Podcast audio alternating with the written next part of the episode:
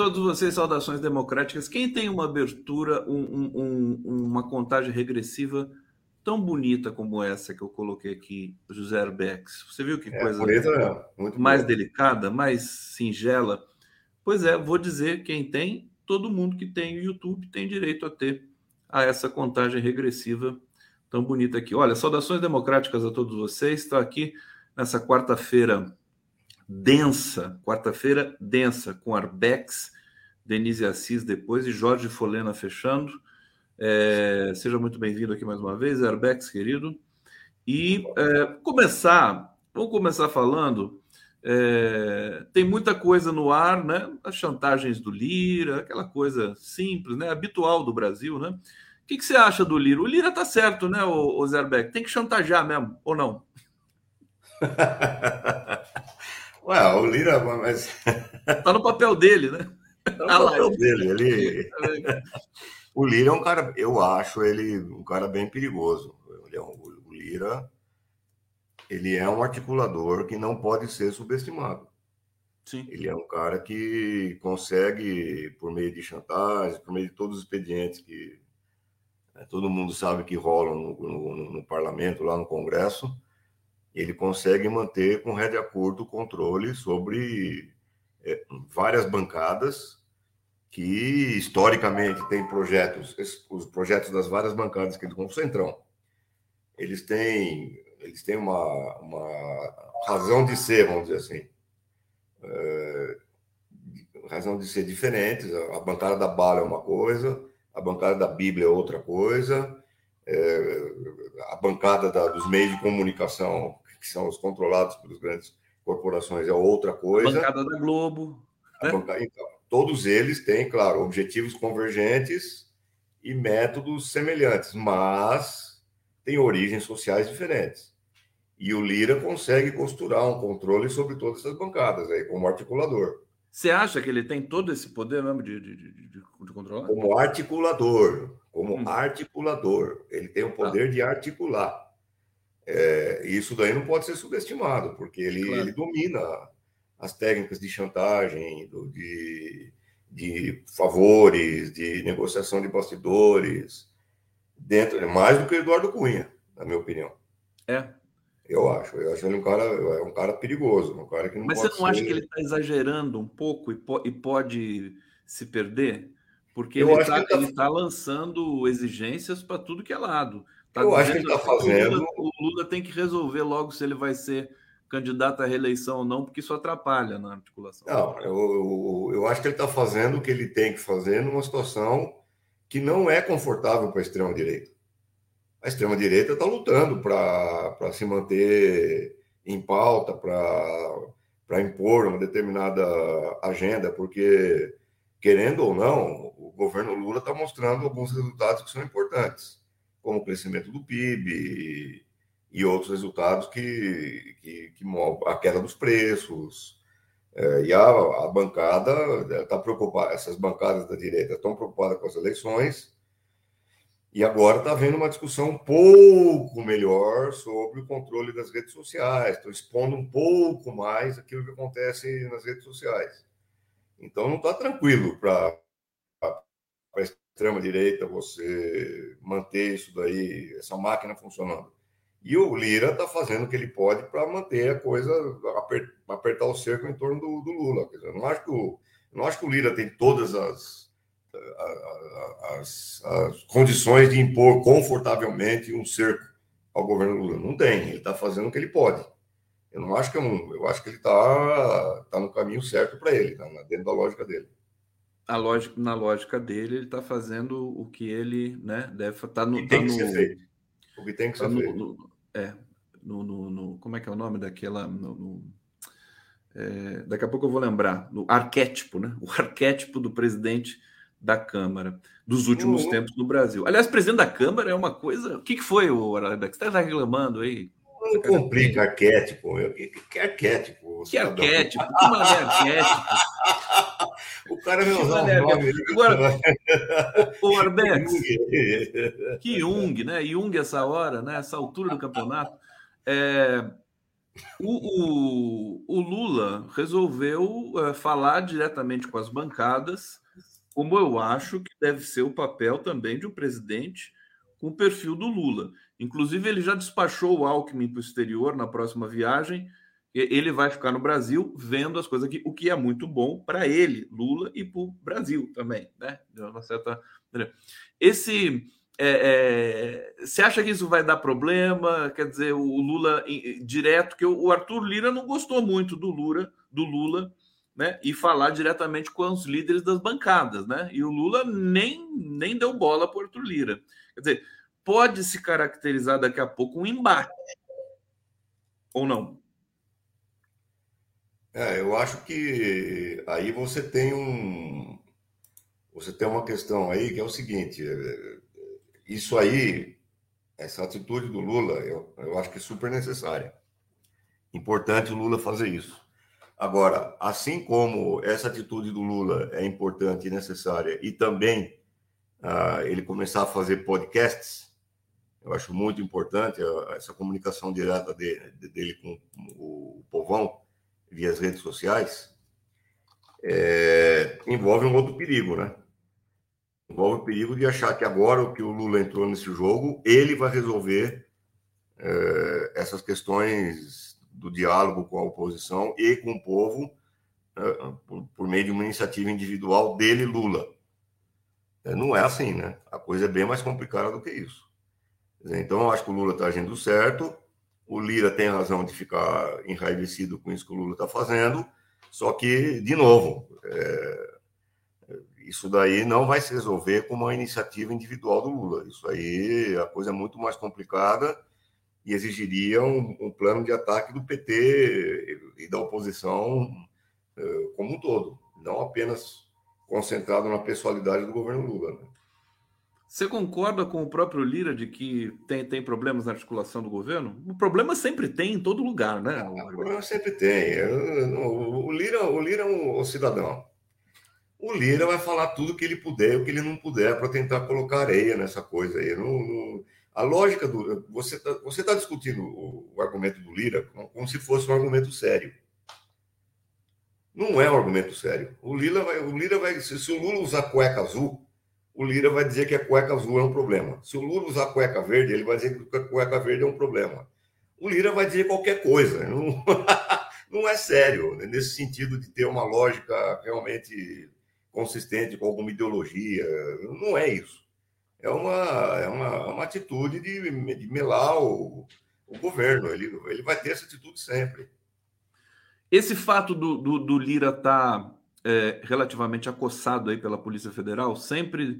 Agora, agora deu uma caída, né? Mas na semana passada, todo dia tinha uma manchete de um investigado da Polícia Federal ligado ao Lira. É, vale a pena comentar isso? Faz parte da, do, do, do, do regime ali da, das falas do Arthur Lira? Porque ele ficou contrariado com que, isso, né? Não, não, eu acho que isso, isso é importante, por quê? Porque mostra, numa certa medida, uma mudança no quadro do controle é, da Polícia Federal. Quer dizer, isso aí seria impensável, evidentemente, no governo Bozo. A Polícia Federal tomando esse tipo de iniciativa contra o Lira. Se a Polícia Federal está adotando esse tipo de iniciativa hoje, é porque alguma coisa mudou lá dentro. Dizer, você tem movimentações no âmbito da direção da Polícia Federal e da relação com os seus agentes, que hoje não apenas permite, como parece que está até é, estimulando esse tipo de investigação. Isso sim é importante, mas não porque o Lira tenha declarado ou deixado de declarar alguma coisa, mas porque isso mostra uma, uma movimentação no, no âmbito é, do jogo de forças dentro dos órgãos de, de segurança e repressão. Isso daí é um aspecto fundamental. Eu falei, eu falei, acho que para você, logo da posse do governo, do governo Lula, eu falei, a primeira coisa que eu começaria por mudar é a direção da ABIN. Imediatamente. Colocar na ABIN gente de confiança, colocar nos quadros da polícia gente de confiança, é, para limpar o porão, limpar o esgoto é, de, dos órgãos de, repressão. Então, eu acho que isso daí é um sintoma importante, sem dúvida nenhuma. E não só a polícia, né? A mulher do Lira, a ex-mulher do Lira também, né? Está retomando uma campanha contra o cara que batia nela, o cara que tem um perfil psicopata, né? O Lira, ele tem um perfil de de um coronelzão é, de, é, feitor de escravos, né? É, a impressão que dá é que cedo ou tarde ele vai cair na, na, na, na malha né, da Polícia Federal. É, se, se, se, o, se a correlação de forças não mudar, parece que sim, parece que isso é meio. Isso também explica um pouco a, a estridência dele, vamos dizer assim. Né?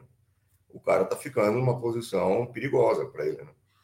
Vocês estão assistindo o Giro das Onze aqui ao vivo com o José Arbex. José Arbex. Como é que estão os alunos na PUC? Tá tudo bem? Você está tratando bem todos eles lá? É, final de semestre, né? Agora começa... Final de semestre. Muito trabalho para ler? Trabalhos de conclusão de curso e etc e tal. É muito. que maravilha. É um privilegiado. Tem alunos fantásticos lá. Deixa eu, colocar aqui o comentário do Rafa Pasquato, ou da Rafa Pasquoto, não sei. Assisti hoje entrevista antiga de Arbex com o Abujanra no programa Provocações, muito bom. Eu conheço essa entrevista, essa entrevista é mal barato mesmo. O Abujanra era uma figura fantástica, né? E, e, você, você frustrou o Abu Janra em todas as perguntas que ele fez, né? ele ficou bravo. Ele fazia esperando que você ia falar uma coisa e falou: não, não é nada disso. que maldade. Orbex, diga, Oi. você quer falar? Não. Não? Aí, tá vendo? Ele fala, não quer falar? Não quero falar. O, o, o Arbex, é, sobre o, essa chantagem, que o, o Lula, política, faz parte, ele sempre lidou com isso tem o União Brasil também, que é um partido, né? Que assim, talvez o, o partido de aluguel mais emblemático que nós temos no Brasil, o União Brasil, fusão do PSL com o DEM, né? É mistura de cruz credo com Deus me livre, eu costumo dizer aqui que é a União Brasil. É, tem o, Lula deixou três ministérios com a União Brasil. É, muita gente reclamou, mas faz parte da composição do governo. É, é incrível como também a militância confia no, no, no instinto do Lula para fazer essas coisas, porque o governo vai, tem o apoio. É, agora, é, teve um, um, um, problema ali no, no Ministério da, do Turismo, que, em que está a Daniela Carneiro, a Daniela do Vaguinho. Ontem ela se reuniu com Lula. Tem uma pressão muito forte do União Brasil para trocar a Daniela do Vaguinho pelo Celso Sabino que é um bolsonarista de carteirinha, piriri, pororó. Eu queria que você falasse. O Lula resistiu, ele não aceitou essa chantagem. É... Temos aí um, um desafio também para o governo. Eu queria te ouvir um pouco sobre, esse, sobre essa questão. Aí é o que eu sempre te digo. Não sei. é impossível saber o que acontece lá na, lá no Planalto. Eu não, não sei o que acontece. Eu, mas, mas a atitude do Lula, quer dizer, de não se submeter à, à pressão? Não sei. Eu não sei se ele não está se submetendo à pressão. Não, não sei o que está acontecendo. Mas a gente não tem como saber. É, é, não sei se teve cuecão, não sei se teve orgia, não sei se teve chantagem. Não, não dá para saber o que acontece é, no quadro desses bastidores dessas negociações. Não sei porque o Lula chegou a essa conclusão existe um jogo aí que não é transparente, sobre o qual a gente não pode, eu pelo menos, eh, acho difícil falar, e falar bobagem. É, é aquilo que eu te falei quando o Apio foi, quando surgiu aquele, aquele suposto telefonema do Apio falando não sei o que e tal. Eh, você me perguntou o que você eu falei, não sei o que eu acho disso, porque eu, na verdade não sei o que aconteceu. E na verdade não foi ele que fez o telefonema. Agora está provado por, por A mais B. Não foi ele que fez o telefonema. Um perito analisou e não foi, essa aí não é a. Você quer usar o seu direito de se manter em silêncio aqui no, no, nosso, na nossa entrevista? Não é manter o silêncio, é dizer o seguinte: não é uma faz parte da tradição política brasileira esse tipo de, de, de, de, de chantagem de bastidores, de negociações espúrias de bastidores, em que aparece a notícia, uh, aparece a notícia nos no jornais de uma forma que não revela nada sobre como aquela notícia foi produzida. Então, nós achamos que estamos sendo informados sobre alguma coisa e, na verdade, não estamos sendo informados sobre nada, porque nós não sabemos como se chegou a isso. Não sei porque o União Brasil quer a cabeça dessa mulher, não sei porque o Lula está defendendo essa mulher. Algumas eu coisas eu, eu acho que sei, posso até dizer para você. Você acha que sabe. É, pois é, mas enfim, mas o mundo é perigoso. o que eu estou dizendo é o seguinte: não vai ser por meio das negociações de bastidores que vai se resolver os impasses políticos em torno do governo Lula. É isso que eu estou querendo dizer. Enquanto tiver esse equilíbrio de forças no Congresso, enquanto o Lira se sentir com força para qual o, o, o, o, governo, enquanto tiver essa, essa queda de braço entre a ala progressista do governo e a ala direita do governo, enquanto tiver essa queda de braço funcionando nessa lógica, coisas assim vão acontecer. Como é que você rompe esse equilíbrio? Não é com Lula fazendo isso ou aquilo, porque a pessoa do Lula tem limites. Você vai romper esse equilíbrio com o povo organizado na rua. Ponto. É isso que eu estou querendo dizer. Então, enquanto você não, não, enquanto você não tiver organização das bases populares do governo indo para a rua com base numa pauta positiva de reivindicações, esse tipo de coisa vai continuar acontecendo. Então, não me interessa, francamente, eu não estou interessado. Então, então, deixa eu refazer, deixa eu fazer, refazer, porque tem uma coisa muito objetiva, ao meu ver, que é o seguinte: o, o, a, a, Daniela do Vaguinho vai sair do União Brasil, já anunciou que vai sair do União Brasil.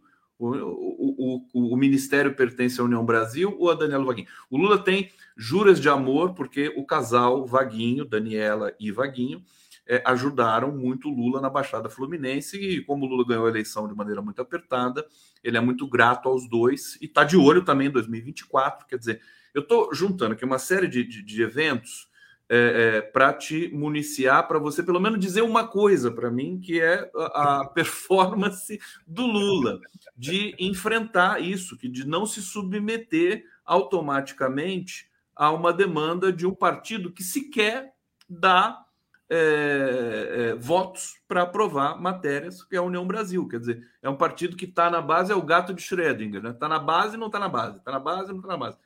Como é que é isso? Convenceu você essa pergunta agora? Não, me convenceu de que não Cuidado tem nada comigo, a ver. Carinho comigo, por favor. Né? Não, me convenceu que não tem nada a ver, porque o, o cidadão, você elogiar o Lula, porque o Lula sabe fazer acordos, sabe fazer negociações, sabe dar nó em gota d'água, sabe vender areia no deserto, sabe vender gelo no Polo Norte. Você dizer isso para o Lula, para mim não quer dizer absolutamente nada, porque o Lula é, o Lula é isso, ele é, ele, o que eu estou dizendo é que, do ponto de vista da lógica política brasileira e daquilo que interessa para o povo brasileiro, isso não vai resolver absolutamente nada. Porque a lógica do equilíbrio entre a direita e a esquerda dentro do governo Lula está se mantendo. E é isso que precisa ser rompido. Como é que você rompe isso? Com o povo na rua. Não é com Lula fazendo brilhantes negociações, etc. Portanto, você pode fazer a crônica que você quiser da corte. Eu não sou contra você fazer a crônica da corte. Eu acho divertido fazer a crônica da corte.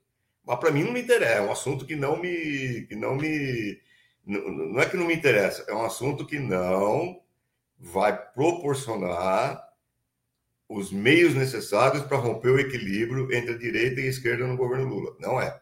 Você pode até botar um ministro um pouco mais progressista para lá, um pouco menos progressista para cá, um cara mais de direita cuidando não sei de que departamento, um cara mais de esquerda cuidando no departamento. Não é isso que vai resolver. Isso resolve uma equação do Lula para ele governar junto aos ministros dele. Tudo bem. Mas não é essa a questão. A questão é a seguinte: como romper o equilíbrio entre direita e esquerda no governo Lula a favor da esquerda? Esse é o problema. Essa é, é por isso que eu trago, por isso que eu chamo o Arbex aqui para conversar, porque é, a gente fica. Existem certos vícios né, de, de análise que eu, infelizmente, também tenho, e que agora eu consegui entender. Eu demoro, mas eu consigo entender o que você está falando, viu? agora, já que você falou do povo na rua, é. É, vou, vamos fazer só um parêntese nessa, nessa questão que Sim. é o Petro na Colômbia, lá o povo está na rua. Você sabe, Sim. né? Sim, lá claro. o povo está na rua, pro, é, é, apoiando o presidente. É, no Brasil, se o povo tivesse na rua apoiando o Lula nesse momento, você acha que estaria melhor a nossa situação? Pelo amor de Deus. Para começo de conversa, uh, você tem que responder a, a, a, a essa questão da seguinte forma: o que colocaria o povo na rua hoje? Por que o povo iria para a rua hoje? Não é pelos olhos do Lula. Não é pela voz do Lula. Não é pelo charme do Lula. Embora tudo isso ajude. Mas por que o povo iria para a rua hoje? O povo iria para a rua hoje e vai para a rua hoje, eu tenho absoluta certeza disso, com base numa pauta positiva. O que, que é uma pauta positiva? É uma pauta que aponte caminhos para, primeiro, acabar com a fome no Brasil. Como é que se acaba com a fome no Brasil? Quais são as propostas para acabar com a fome no Brasil? Segundo, acabar com a insegurança alimentar no Brasil, que é diferente da fome.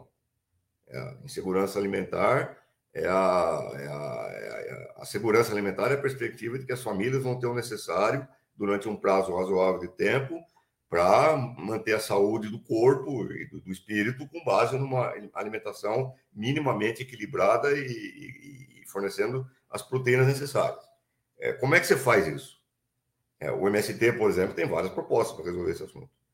Como é que você resolve a questão imediata do desemprego? Criando frentes nacionais de trabalho, estimulando um programa de obras públicas no âmbito federal para empregar milhões de pessoas, como aliás foi feito com desde de 32 nos Estados Unidos com Franklin Delano Roosevelt para resolver a depressão nos Estados Unidos. É, então, como é que você resolve a questão do desemprego? Quais são as propostas para acabar com o desemprego no Brasil? Quais são as propostas para, de fato, criar uma situação é, de combate ao racismo, as agressões é, das pessoas LGBT, QIA, etc. Como é que você faz para acabar? Enfim, como é que você faz para de fato proteger os povos originários? O meio ambiente. Então, se você tem um conjunto de propostas positivas e não ficar criticando o governo, a direita, porque a direita é malvada, porque a direita é manobra, porque a direita faz chantagem, porque a direita não sei o quê, e ai, direita, não. Pô, isso aí, isso aí não, não é isso que vai resolver. Quais são as propostas positivas que você tem para dizer para a população: olha, vamos por aqui, e é por aqui que nós temos que ir? Nesse quadro, o povo vai para a rua. Agora vamos ver como é que fica a tua pergunta. Você acha que o povo na rua resolveria? Claro, porque se o povo está na rua é porque tem esse quadro. é claro que o povo na rua demandando soluções positivas para os problemas deles, mudaria completamente a relação de força, né, cidadão. Agora, o povo tem que estar na rua com base nas propostas feitas por um governo realmente é, mobilizador do povo. E é isso que está faltando, é isso que o PT não faz. Mas você acha. Eu vou dar um exemplo aqui. Eu vou dar um Pode exemplo falar. aqui. Um exemplo bem concreto, que pega muito bem a vida das pessoas na cidade, na cidade de São Paulo, como as pessoas vivem, como as pessoas sentem o cotidiano como as pessoas é, é, utilizam a cidade para viver. Eu vou retomar a questão do plano diretor que está em curso para ser aprovado agora. O plano diretor vai ser votado no dia 27 de junho. Se for aprovado, já disse isso no teu programa anterior, vai ser uma tragédia para o povo de São Paulo. Por quê? Primeiro, porque vai aumentar o raio de possibilidade de construção de arranha-céus, de torres, é, pelo menos um quilômetro uh, de distância do metrô. Atualmente é 600 metros. Quer dizer, você só pode construir novos arranha-céus num raio de 600 metros a partir do metrô. Agora vai ser um quilômetro. Vai quase que dobrar isso daí. Depois você vai ter uma legislação que favorece a, construção de micro apartamentos, apartamentos com 30 metros quadrados. E essas construções, segundo o novo plano diretor, vão ter direito a, a, a carro, a vaga para carro na garagem seja, as pessoas que têm apartamento de 30 metros quadrados vão ter direito a ter o seu carro na garagem. O que é que se vai significar isso? Primeiro, a construção de, de um número muito maior de torres, a construção de um número muito maior de estacionamentos e garagens e, portanto, o aumento da frota, o aumento dos veículos que vão estar circulando em São Paulo. Então, em vez de diminuir a circulação de veículos, vai aumentar. E com isso, vai aumentar a, a especulação imobiliária vai aumentar uh, o processo de impermeabilização dos solos para poder construir essas torres, vai aumentar uh, o risco de enchentes, mega enchentes, e de, e de, de uma situação extremamente problemática para a população da cidade, e isso daí vai piorar, vai degradar ainda mais as condições de vida da população. O que, que o PT está fazendo em relação a isso? O PT está sabendo disso? Não, o, eu, eu, eu, tenho uma informação. O Haddad, Haddad... Aí eu te falei, aí eu te falei de propósito. Ah, tá. foi de propósito, quando você me perguntou que seria um bom assunto para discutir hoje. Eu falei Santa Marina. Eu falei Santa Marina que eu queria ver a tua reação, e foi a reação que eu esperava. Você não sabia do que eu estava falando. É a Marina Silva que está falando? Não, não. Santa Marina é um clube de futebol aqui de São Paulo, que pertence aos operários, pertencia aos operários da, da fábrica Santa Marina de Vidros, criada em 1913, aqui na Zona Oeste de São Paulo, e que está para ser destruído por uma multinacional francesa que comprou aquela área. Os caras estão para destruir um patrimônio histórico, a memória histórica que foi de um clube que foi criado há 113 anos e que existe até hoje, e que lá dentro tem um museu guardando milhares de documentos históricos sobre a formação de São Paulo, sobre aquilo lá como um centro de lazer, um centro esportivo, um centro cultural que agrega a população operária, a população trabalhadora de São Paulo, que vê aquilo lá como centro de lazer, que funciona até hoje. E você tem uma multinacional que está para destruir isso, a memória de São Paulo, e cadê o PT para defender a memória de São Paulo? Me diga. Cadê o PT para defender as áreas de lazer da população trabalhadora? Aí você vai falar para mim, mas Arbex, falar em defender a área de lazer agora, ô cidadão, você sabe qual foi um dos grandes meios que a social-democracia alemã revolucionária, não esse lixo que existe hoje, a social-democracia alemã revolucionária, na passagem do século XIX para o século XX, quando ela foi fundada por ninguém menos que Karl Liebknecht, o revolucionário alemão que era colega, companheiro de Rosa Luxemburgo. É disso que eu estou falando, Rosa Luxemburgo, Karl Liebknecht. Você sabe qual era uma das grandes, um dos grandes trunfos da social-democracia alemã em grandes centros urbanos como Berlim, por exemplo, era organizar centros comunitários de lazer da juventude operária. Que você organizava a juventude operária, os trabalhadores, as famílias, para fazer piquenique, para fazer poesia, para fazer arte, para lazer, jogos. Você acha que o Hitler tirou de onde a ideia da juventude hitlerista?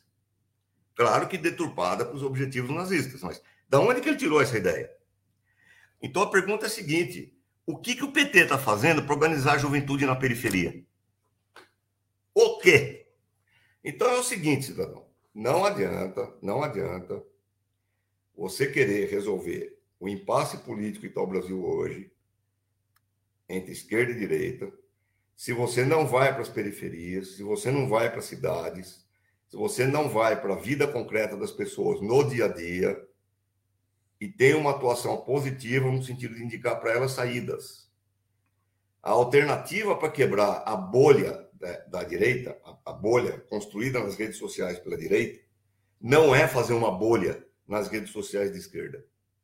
A alternativa para a esquerda para destruir as bolhas é criar centros comunitários, centros de vivência, centros políticos e mobilização política na rua. Não dá para, não tem outra outra perspectiva. Então, eu estou estarrecido como São Paulo está para perder um centro de memória que existe desde dois, é, 1913, memória popular, operária, trabalhadores, famílias e trabalhadores reunidos no centro de lazer, juventude que se reúne para jogar futebol no centro de lazer aqui na Zona Oeste de São Paulo. São Paulo está para perder isso para uma multinacional francesa, Goban, lá, o nome da, da multinacional, e o PT à margem e ao largo disso tudo, como se fosse a rainha da Inglaterra. Então, enquanto durar essa situação, meu amigo, não vai se resolver absolutamente nada. A rainha da Inglaterra já morreu, Arbex. É, não, não morreu, não. Está instalada em muitos diretórios do PT por aí.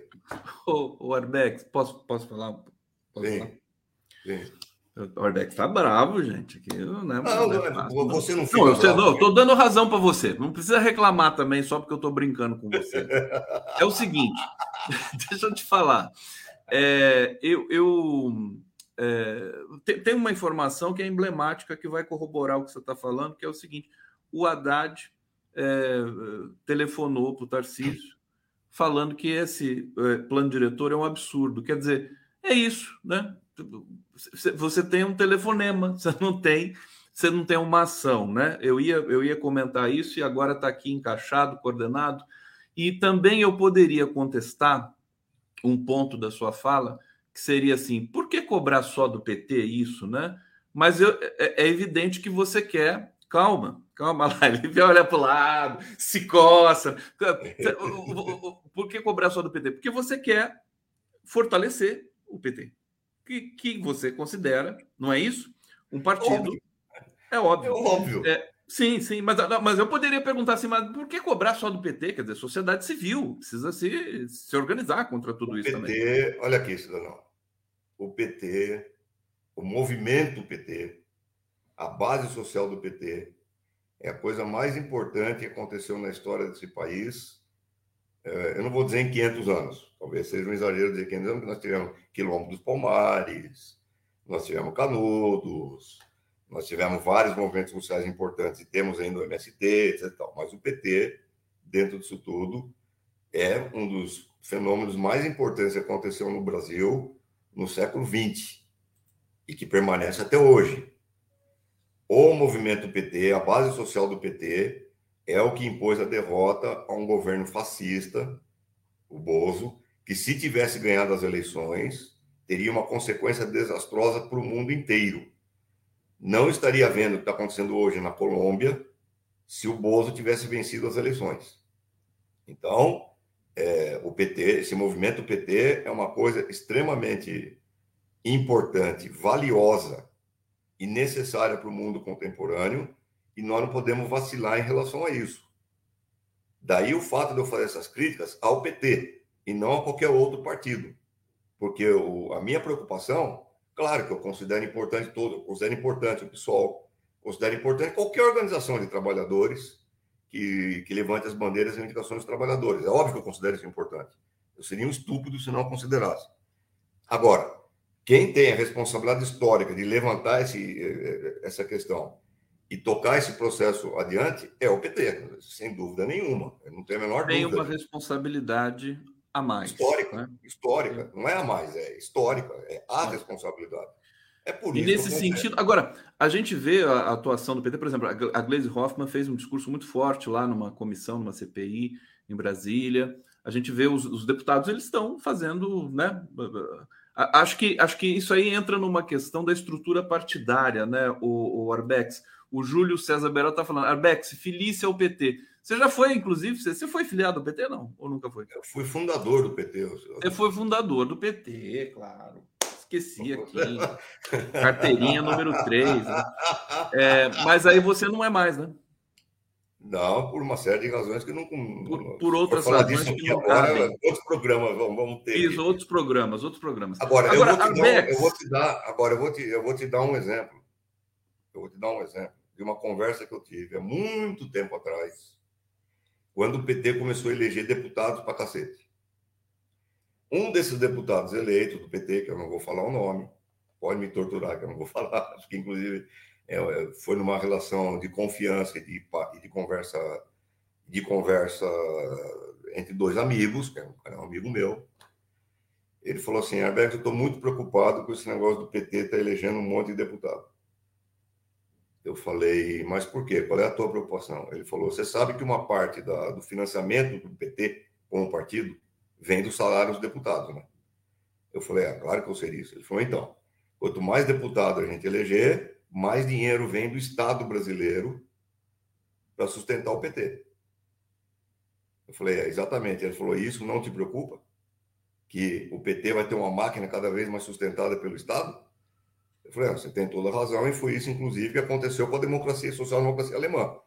Ela se tornou o partido mais importante da esquerda na Alemanha e na Europa, na passagem do século XIX para o século XX, ganhou tanto dinheiro do Estado alemão que acabou acontecendo o que acabou acontecendo. Hoje, o Partido Social Democrata Alemão é um, é um lixo, assim, é uma coisa. Então, é um processo que, que, que vem de longe, que vem de longe, que vem dessa imbricação cada vez maior entre a estrutura do PT, partido parlamentar, com o Estado eh, brasileiro. E isso daí. Mas o que, que seria a solução, né? Não eleger muitos deputados? A solução é manter os vínculos com os movimentos sociais e com a base e com a base e com a base social do partido, atento às suas reivindicações e recusar qualquer compromisso com, com o Estado é, que implique qualquer restrição à luta pela, pela, pela melhoria das condições de vida da população e dos operários. É, é simples assim. Agora, como é que você vai fazer uma política independente e colada aos movimentos sociais? Fora o fundo partidário, né? Também. Ah, fora, fora tudo, o fundo fora partidário, tudo. os privilégios que vêm junto. É. Eu diria até que com toda essa institucionalização e receita que o PT tem, até que não está tão mal assim. Mas eu entendo perfeitamente a tua, a tua colocação. Você acha que está tão mal assim? Porque o PT nos salvou, você falou, da tragédia, né? Mais uma o vez. Movimento PT. Movimento PT.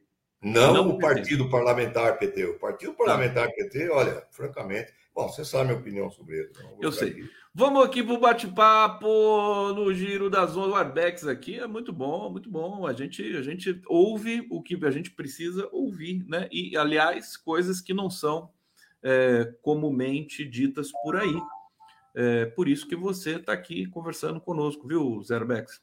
Muito é, bom. Ô, Arbex, olha aqui para mim. Olha aqui. Você sabe, você sabe que eu gosto de você, né? Sim, sim. Você sabe, né? A sociedade, olha, tá, a TA 4912, Clóvis, está dizendo aqui. A sociedade brasileira já sabe como Lula governa. Lula vem ampliando sua, sua atuação junto com o Congresso e mídia corporativa golpista. É, é, é agora, eu, sabe o que, que eu acho importante você, a gente aqui encaminhando para os finalmente? É, PT tem sorte de ter o Lula ainda é, como uma referência, né? Daqui a pouco não vai ter mais, porque ninguém vive 200 anos, mas é, isso, é, isso é uma coisa boa, né, Herbex? É, desde que não vire um mantra, um elixir, claro. uma, um talismã uh, da eterna juventude, desde que não vire uma, uma fé religiosa em alguém, que é o que tende a acontecer. Né? São Lula vai resolver tudo. Aí, aí nós estamos ferrados. Aí nós estamos ferrados. Perfeito. Arbex, Donald Trump, vamos, vamos dar uma voadinha rápida para o mundo. É, que, que ele foi? que, que levou tanto documento para casa? Ele, é, ele é... Agora. Não, detalhe... não é só ele. Não é só Hã? ele. O Biden também levou. O Biden levou. Por que, que esses caras levam documento para casa? Não é só o Biden. Hillary Clinton também levou. É. Todo mundo é. levou. Isso aí é, é, fonte de poder, né, cidadão? Isso é dinheiro, né? Isso aí é a tua capacidade de fazer consultorias, entre aspas, junto a empresas que estão interessadas em investir o seu dinheiro pelo mundo e querem saber as condições que eles vão ter de aplicar o seu dinheiro e ter lucro, é, retorno, né? Isso daí é influência política, isso aí é poder, é prestígio, é, é tudo. Quer dizer, esse criminoso que agora, como, é, que agora completou 100 anos de idade, o, o Kissinger, Kissinger, que deveria ser julgado por todos os tribunais do mundo como criminoso de guerra, pelos milhões de pessoas que ele matou no Laos, Vietnã, Camboja, é, no Oriente Médio, na América Latina, o amigo pessoal do Pinochet, etc. Esse canalha vagabundo que foi prestigiado pela mídia quando fez 100 anos de idade agora, ele devia estar apodrecendo em alguma prisão por aí. É, qual é a fonte que ele tem de ganhar fortunas, bilhões até hoje? São os segredos de Estado que ele tem e que ele acumulou durante a carreira dele como secretário de Estado. Então, o, o Trump não fez nada de anormal. Inclusive, o Kissinger deve ter documentos também em casa, né? Ah, óbvio. Você tem dúvida disso? Você tem a menor dúvida disso? É óbvio que, que o, aquilo que o Trump fez agora é o, é o normal lá em Washington. Agora, essa tese vai fortalecer o fato de o Trump ser, eh, se dizer vítima, porque só ele que está sendo. É, já está se dizendo vítima. Já está é se dizendo vítima e está tá favorito, hein, para o ano que vem. Pois é, esse é o nosso problema. É isso que me, me assusta, porque se esse cara ganha nos Estados Unidos, ele vai dar uma sobrevida para os bozistas aqui no Brasil, que é um negócio assustador, né? Assustador. Porque, Assustador. Porque ele é, ele, ele, o, ele recebia o Bolsonaro na casa dele, lá na Flórida, como amigo, é, parça, né? Como o Neymar diria, o parça. Então, é, é, não que o Biden seja muito melhor. O Biden não é muito melhor. O Biden é outro podre. Só que as relações entre o Trump e o, e o Bozo são muito mais estreitas e muito mais orgânicas, vamos dizer assim. O Steve Bannon já declarou que o candidato dele no Brasil para as próximas eleições é o Eduardo Bolsonaro. O Steve Bannon é o principal assessor do, do Trump para assuntos de organização da extrema-direita mundial. Então, uma vitória do Trump nos Estados Unidos ia ter uma consequência muito. Olha, é, vamos. Eu sei que está todo mundo aqui doido para saber as consequências, da, a gente puder falar mas você vai ter que falar isso em outro momento, porque seu tempo acabou, viu, Alberto? Sinto muito. Eu tenho que respeitar aqui o nosso cronograma. Dá licença que a Denise Assis está chegando aqui. para, de, é para de ficar invadindo aqui o tempo dos outros. Essa coisa mais. É meio... Parece o Ricardo Salles, que invadiu a casa lá do, do camponês. Que coisa Essa absurda. frase é meio sinistra, hein? O seu tempo acabou. Agora eu me senti. Arbex, bom trabalho para você, queridão. Deus te abençoe. Até semana que vem. Ô, Glória, dá, dá um Ô, beijo na, na, na, dona. Como é, que, é, como é que é o nome da? Romilda. Dá um, dá, dá um abraço na Romilda. Beijo, beijo não, porque beijo né, é uma coisa muito. Ela distribuiu aquele, aquele vídeo que eu cantando com ela para a família inteira. Viva Romilda, valeu. Tchau, tchau.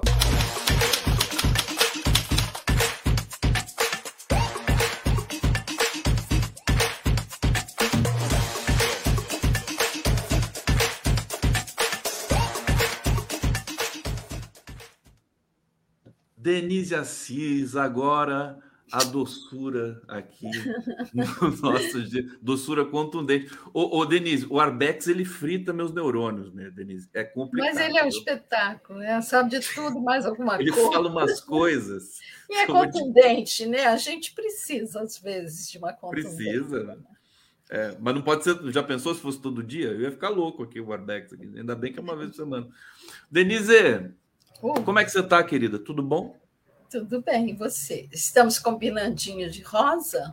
Estamos de rosa? Estamos de é. rosa. É a esquerda cor-de-rosa nesse, é, nesse mundo. A esquerda cirandeira, né? Cirand... Não, não fala isso. Gente...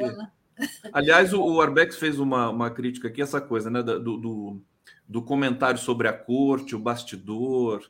Ai, mas é, o Lula tá certo em, em, deixar a Daniela do Vaguinho, e a gente acaba realmente esquecendo do, do discurso, é, enfim, da político. prática social, político, né? Fala, fala sobre isso para gente. Primeiro, bom dia à minha comunidade querida, né? Que eu não dei bom dia para todos e todas. É, não, eu acho isso, eu acho que precisa, às vezes, a gente colocar o dedinho na ferida e mostrar onde estamos acertando e errando, não deixar isso só para a oposição e os inimigos, porque eles fazem isso com muita competência e muita arrogância. Nós precisamos apontar os erros, como pediu Luiz Inácio Lula da Silva, batendo no ombrinho e dizendo: companheiro, olha, vem cá, deixa eu te dizer uma coisa, você não acertou em tudo. Né? Então, eu acho isso produtivo. Né? Quando, por exemplo, eu critiquei aqui é, alto e bom som a comunicação do governo, e depois eu vi a entrevista do Pimenta né, para o Boa Noite, eu escrevi em privado para ele, dizendo: Olha, critiquei você com muita veemência, mas tenho que admitir que essa sua política de interiorização da comunicação está muito boa e correta. O que está faltando é um pouco de ajuste na comunicação oficial em torno do Lula. E dialogamos numa boa, como devemos fazer. Né? Eu acho que isso é proveitoso, é produtivo, as críticas são boas, né? a gente não precisa ser elogiado o tempo todo e a gente erra, né? Quem não erra? Quem faz todo dia erra. Não, eu, vejo, eu vejo um circuito, Denise, virtuoso, é, ainda que em alguns momentos tenso, é, entre as mídias independentes, né? Se é que a gente pode chamar assim, é, e, e, o governo. As coisas que a gente denuncia, pressiona, alerta, elas reverberam lá. Né? Reverberam, né? e, chegam e, lá chegam lá e, e, acho que tem um circuito muito positivo. É um circuito que a mídia convencional está completamente, é, é, é digamos, está fora dessa história. Inclusive, acho que a gente pode até é, começar nosso papo com aquela com a manchete da Folha de hoje, que o 247 já deu há um mês atrás, né? Quer dizer, tá, no dia ela está com um delay de um mês. No, no, dia seguinte, a que as imagens vieram pela CNN é, condenando o G. Dias, que teve lá a sua postura altamente titubeante, né? incompetente para o cargo que ele ocupava. A gente não vai aliviar isso, mas que é, é típico como eu digo no meu artigo, que eu publiquei no dia seguinte, um general analógico. Ele é analógico, é um cara de 60 e tal, que não está afeito às redes sociais, não entende o WhatsApp como uma ferramenta onde as informações circulam oficiais e extraoficialmente, e ele não entendeu que a ABIN estava mandando para ele relatórios oficiais, ele entendeu que eram recadinhos de grupo de, de WhatsApp, quando, na verdade, eram alertas seríssimos do tipo, cara, é, se organiza porque o golpe está chegando, né? Então, quando ele vai para o relatório e diz é, aconteceu isso, isso, isso, seguir tais e tais e tais, e deixa o WhatsApp de fora, é porque, tal como eu escrevi no meu artigo, no dia seguinte que as imagens vieram ao ar, ele só considera aquele documento que tem carimbinho, que tem ciente, que tem que devolver uma guia, que a outra ele guarda na gaveta. Ele é dessa época. Então, eu não acredito que ele tenha agido de má fé, ele agiu por ser analógico, antigo. Né? A gente procura se modernizar. Aí... Eu, quantas vezes, derrapo aqui nas minhas gravações, nos botões porque e aí a responsabilidade tem que ser compartilhada, porque quem designou o G Dias para esse papel também se equivocou Sim. e o G Dias se equivocou em dizer, falei, olha, eu não estou preparado para essa, né, para esse bicho feio que tem hoje é. aqui, que são que são as questões, é, tem que ser hacker, né? Tem que ser desse mundo, né? O, o Mercadante já falava isso há muito tempo, né? Quando ele estava no governo. Né? Porque é. Alguém que vai para um confronto daquele de jeans, tênis e camiseta é, não está preparado para a seriedade do que ele recebeu pelo Zap. Não encarou aquilo como alertas oficiais de uma BIM que estava monitorando um pré-golpe. Você sabe por que a Folha de São Paulo demorou tanto para dar essa notícia, Denise? Eles estavam apurando. Ficou, ficou, um mês apurando. Um mês o... apurando. Acho que a Folha também anda na lógica. Hein? Anda na lógica também. Foi de carrocinha. Ô, Denise, deixa eu ver aqui por onde, porque tem muitos temas para trabalhar aqui com você hoje. É, e eu quero. Vamos falar dessa pesquisa de 2013 que você ah, mencionou é, no nosso zap aqui. O que, que você viu de interessante? Lá nós estamos aqui, todo mundo sabe, né? 10 anos das jornadas de 2013. E você sabe que a Ângela Alonso, que você deve conhecer, que é uma pesquisadora, Sim. colunista da Folha de São Paulo também, porque, enfim, tem muita gente boa na Folha também, apesar é. de todos esses percalços. É, ela tá, vai lançar um livro, o nome do livro é 13, é, As Ruas de Lula até de, de, Lula até Dilma. E nesse livro tem um mapa do Brasil com o, o, a mancha da, da, da intensidade de 2013. Você vê uma mancha muito forte no eixo Rio-São Paulo e mais nada. É. 2013. Agora, embora que há números também muito significativos, do tipo é, bom, vamos começar falando dessa organização de 2013, né? É, por muito tempo eu tinha embates acalorados com amigos que amam o Haddad, eu também amo. Quem não gosta do Haddad, gostamos cada vez mais, porque ele está acertando muito. Mas, na época, como prefeito, Haddad ainda era verdinho politicamente. Então, o Haddad esticou a corda ele achou que aquilo era um movimento de estudante que não tinha grande significado e ele não quis dialogar logo com aqueles meninos, né? Eles encaravam aquelas crianças como meninos que estavam ali chorando, mingando por causa de 20 centavos.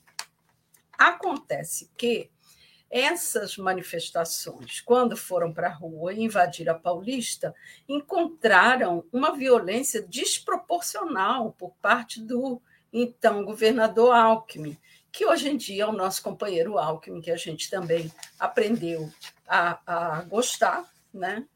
Eu não sei se é, é, é, gostar, porque ele ficou muito fofo né, no governo, ele aderiu, ele abraçou. Aliás, de, destacar a descrição do Alckmin, né? Descrição do Alckmin. É muito discreto. Né? Ele tem o tamanho que ele deve ter, ele sabe onde se coloca, ele está se colocando super bem. Vamos aqui elogiar o que é preciso, porque, de fato, ele está se colocando muito bem.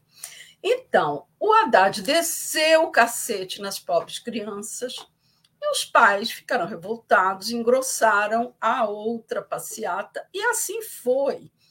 E o Arnaldo Jabô e Merval Pereira, na Globo, viram ali Merval que vivia perguntando onde estão os carapintadas que não se arvoram contra esse governo. E o Jabô, que no início bateu, falou: opa, os patrões não estão gostando, eles querem que a gente aproveite e embarque nessa carona para engrossar isso. E houve um, todo um engrossar daquele movimento. Isso, em 20 dias, cresceu a tal ponto que uma das manifestações do, do Rio atingiu 300, 300 mil pessoas na rua. Em São Paulo, deu 100 mil na Paulista. E em Florianópolis, proporcionalmente, teve um grande movimento 10 mil pessoas. Né? Em Goiás teve 20 mil. Então, foram manifestações significativas. O propósito delas é que era uma coisa tão difusa que pedia desde a abertura dos arquivos da ditadura até intervenção militar já, passando por é, Copa Não, é, Hospital Padrão FIFA, era bom tudo e mais alguma coisa, né? É, pela não pancadaria da mamãe. Era assim, tudo que se tivesse de insatisfação virava um cartaz de papelão naquelas passeatas. E elas foram, sim, é, capturadas pela direita. É, tanto é assim que os canais de TV todos abriram programação é, mostrando diretamente aquelas manifestações.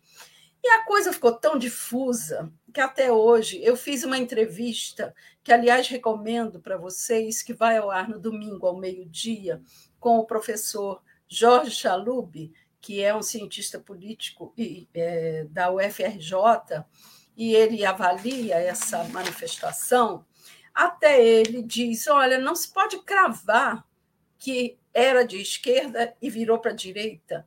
Era muito diluído e foi cooptado uma parte e desandou e abriu sim um atalho para a direita.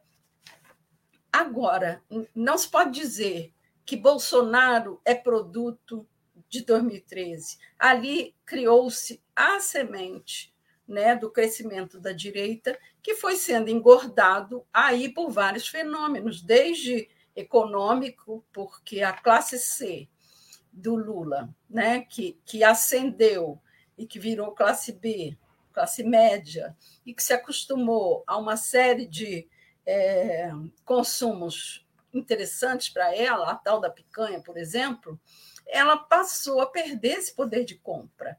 E então ela engrossou essa passeata, é, pedindo, é, gritando a sua insatisfação e melhor condição de vida, porque começava lá fora o preço do barril de petróleo a cair, o preço das commodities a cair, afetando a nossa economia.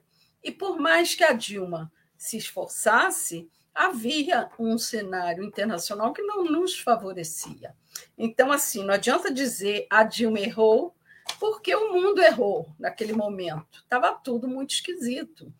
E aqui nós tivemos o fenômeno Eduardo Cunha, que começou a plantar suas pautas bombas para Dilma e que ela ficou imobilizada. Eu, vendo aquele filme A Batalha do Chile, quando mostra a, o imobilismo que o, o Pinochet foi é, ganhando já no final quase perto de sua queda, o presidente do Chile, a gente vê muito a situação da Dilma. Era muito parecida, ela foi ficando contra a parede, né? sem ação, porque para todo lado que se movia, o Congresso vetava, bloqueava, tal como o Arthur Lira, que não só se diplomou com o Eduardo Cunha, mas fez, mestrado e doutorado em maldade, está fazendo hoje.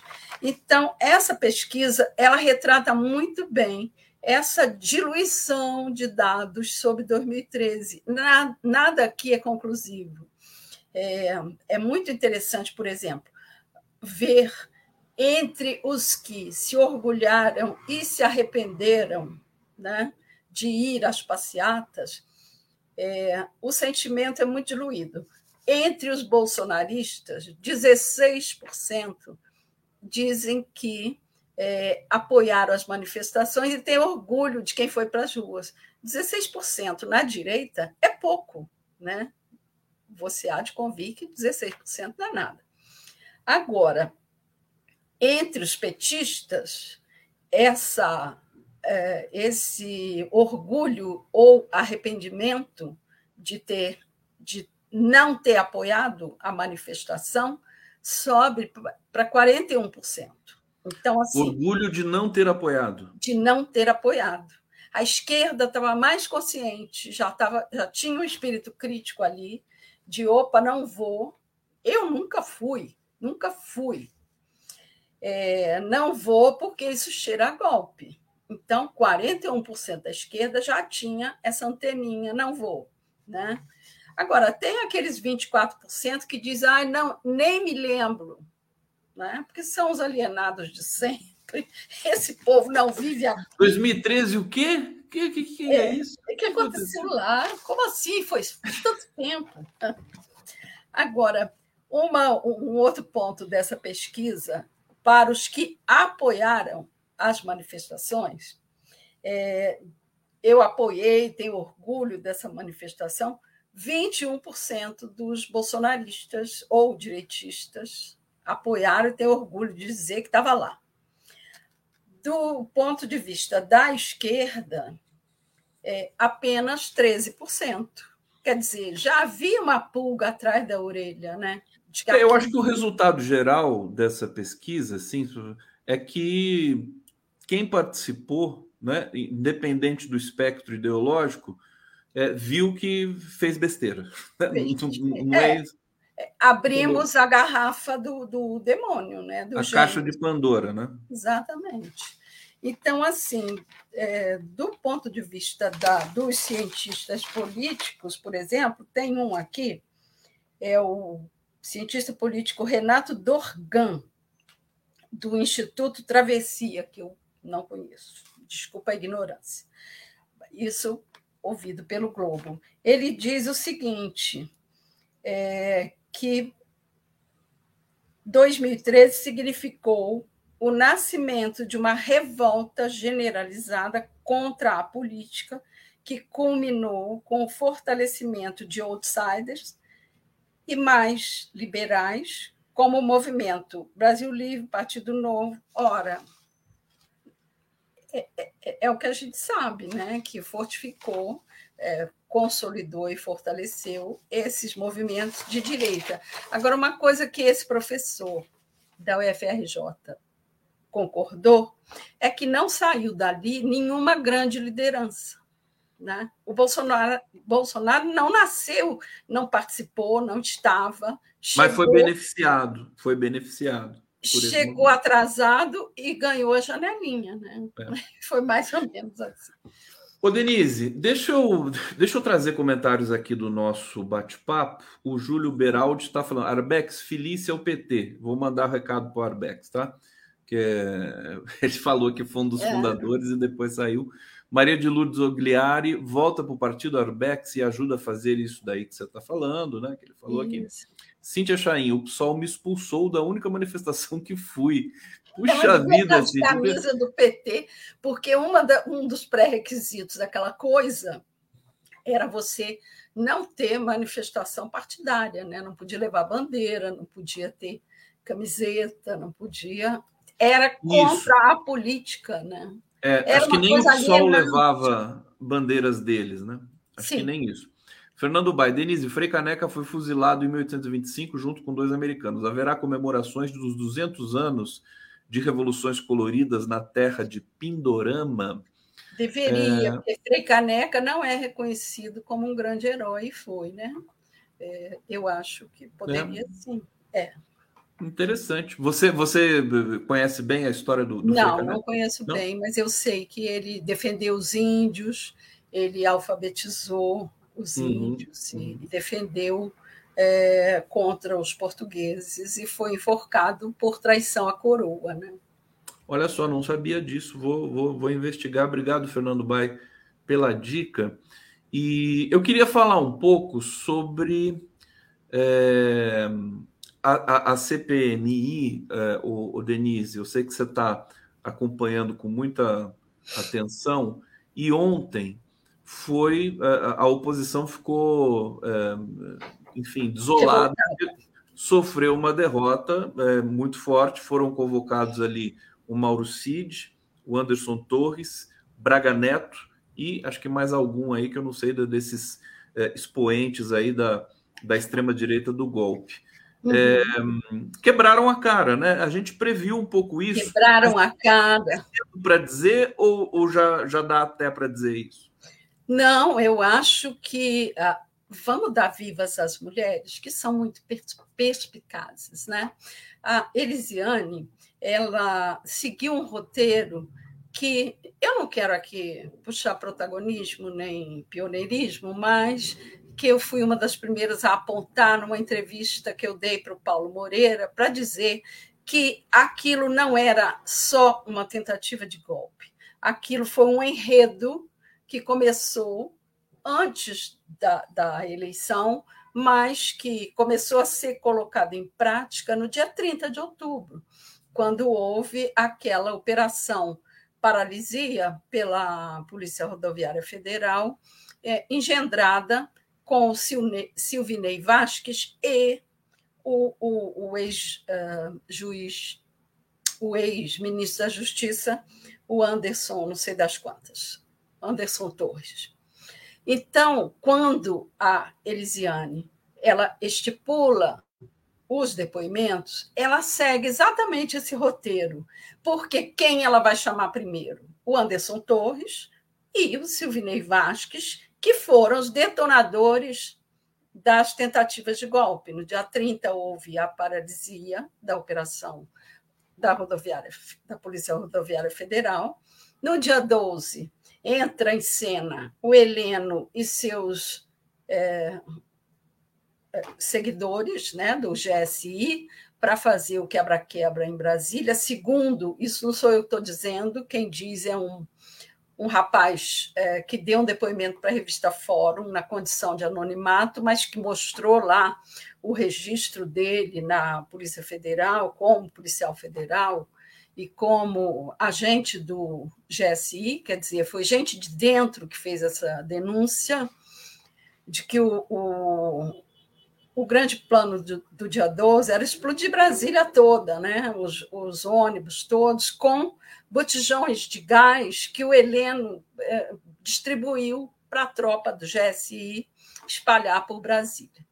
É, no dia 24, houve aquela dupla dinâmica que colocou a bomba no aeroporto. Então, a Elisiane ela está chamando esses personagens é, de acordo com os fatos apresentados. Isso vai dar, no final, um roteiro, uma, uma, uma história pronta e acabada do que a gente viveu. Então, é muito inteligente da parte dela é fazer, apresentar o plano de trabalho com essa linha de tempo é muito, muito inteligente. Achei ótimo.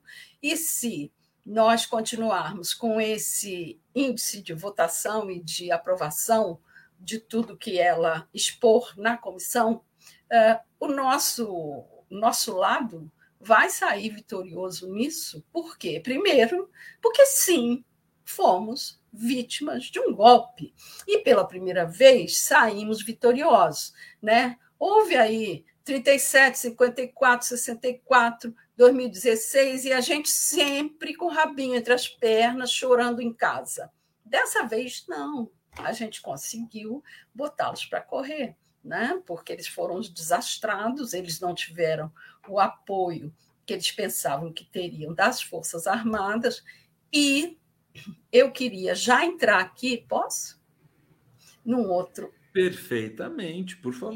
Resvalando já desse assunto para o outro, é, marcar o quanto as Forças Armadas estão incomodadas com essas CPIs, tanto a da do Distrito Federal quanto a CPMI, que estão colocando em bancos de testemunhas, de depoentes, generais pela primeira vez, de quatro estrelinhas no ombro. Então, o que aconteceu? O uh, baluarte das Forças Armadas, tido como grande herói, porque só ele, nos últimos tempos, participou de batalhas reais né, no Congo, no Haiti, o general Santos Cruz veio a público, como porta-voz das Forças Armadas, defender a imagem do Exército. Ele escreveu um artigo muito forte, mas muito. Ele criticou o Paulo Sérgio, né? Ele criticou o Paulo Sérgio, chamou ele de irresponsável por ter se metido nessa aventura golpista e de ter arrastado eh, nomes das Forças Armadas para essa aventura e ter misturado as Forças Armadas com a disputa de discurso sobre a eleição. Porque o Paulo César, se vocês vão se lembrar, ele ficava esperneando para mudar, para ter voto impresso, para estar dentro da, da comissão da, da. Como é? Oh, meu Deus! de acompanhamento das eleições. Enfim, ele, ele se meteu até o pescoço nessa aventura e se mostrou e se exibiu e peitou. Então, Santos Cruz chama ele de irresponsável, com muita propriedade e com meu aplauso, e chama o Bolsonaro de fujão, de irresponsável, de covarde, de tudo mais que faltava a gente dizer em público, né? porque, em particular, a gente acrescenta outros adjetivos muito mais eficientes que esse. Mas, então, é, além do Santos Cruz, está havendo toda uma movimentação nas Forças Armadas para se limpar desse incômodo que vai ser os generais desfilando nos banquinhos lá de depoentes. Por exemplo, para mostrar serviço é, o comandante, o Tomás Miné, esqueci o outro nome. Tomás Paiva. Tomás Miné Paiva, ele ontem, aliás, no dia 7 dessa semana passada, ele defenestrou de cargos de comando de A a Z, de norte a sul, de leste a oeste, 170 chefes de batalhão é, tirou, todo mundo trocou. Alô, vão para casa, porque nós vamos fazer uma operação limpeza aqui. E ele tirou o comando dessa gente que estava lá nos últimos quatro anos. É, são todos implicados? Não sabemos, não temos noção, mas, por via das dúvidas, foi um recado dele do tipo: não se arvorem a fazer política, vão cuidar dos seus fuzis, vão engraxar os seus coturnos, vão cuidar das fronteiras, porque é disso que nós. É, foi para isso que nós fomos engajados aqui. Então, eu acho que tem tido recados muito fortes, muito eficientes nesse sentido. Você acha? Eu, eu teve uma notícia, acho que há dois dias, de que a, a SECOM pediu desculpa no Twitter por uma publicação do, do, do, da SECOM do Bolsonaro, presidida pelo Weigarten, você deve ter visto isso. Eu que, fiz artigo é, sobre isso. Elogiava o Major Curió. Sim.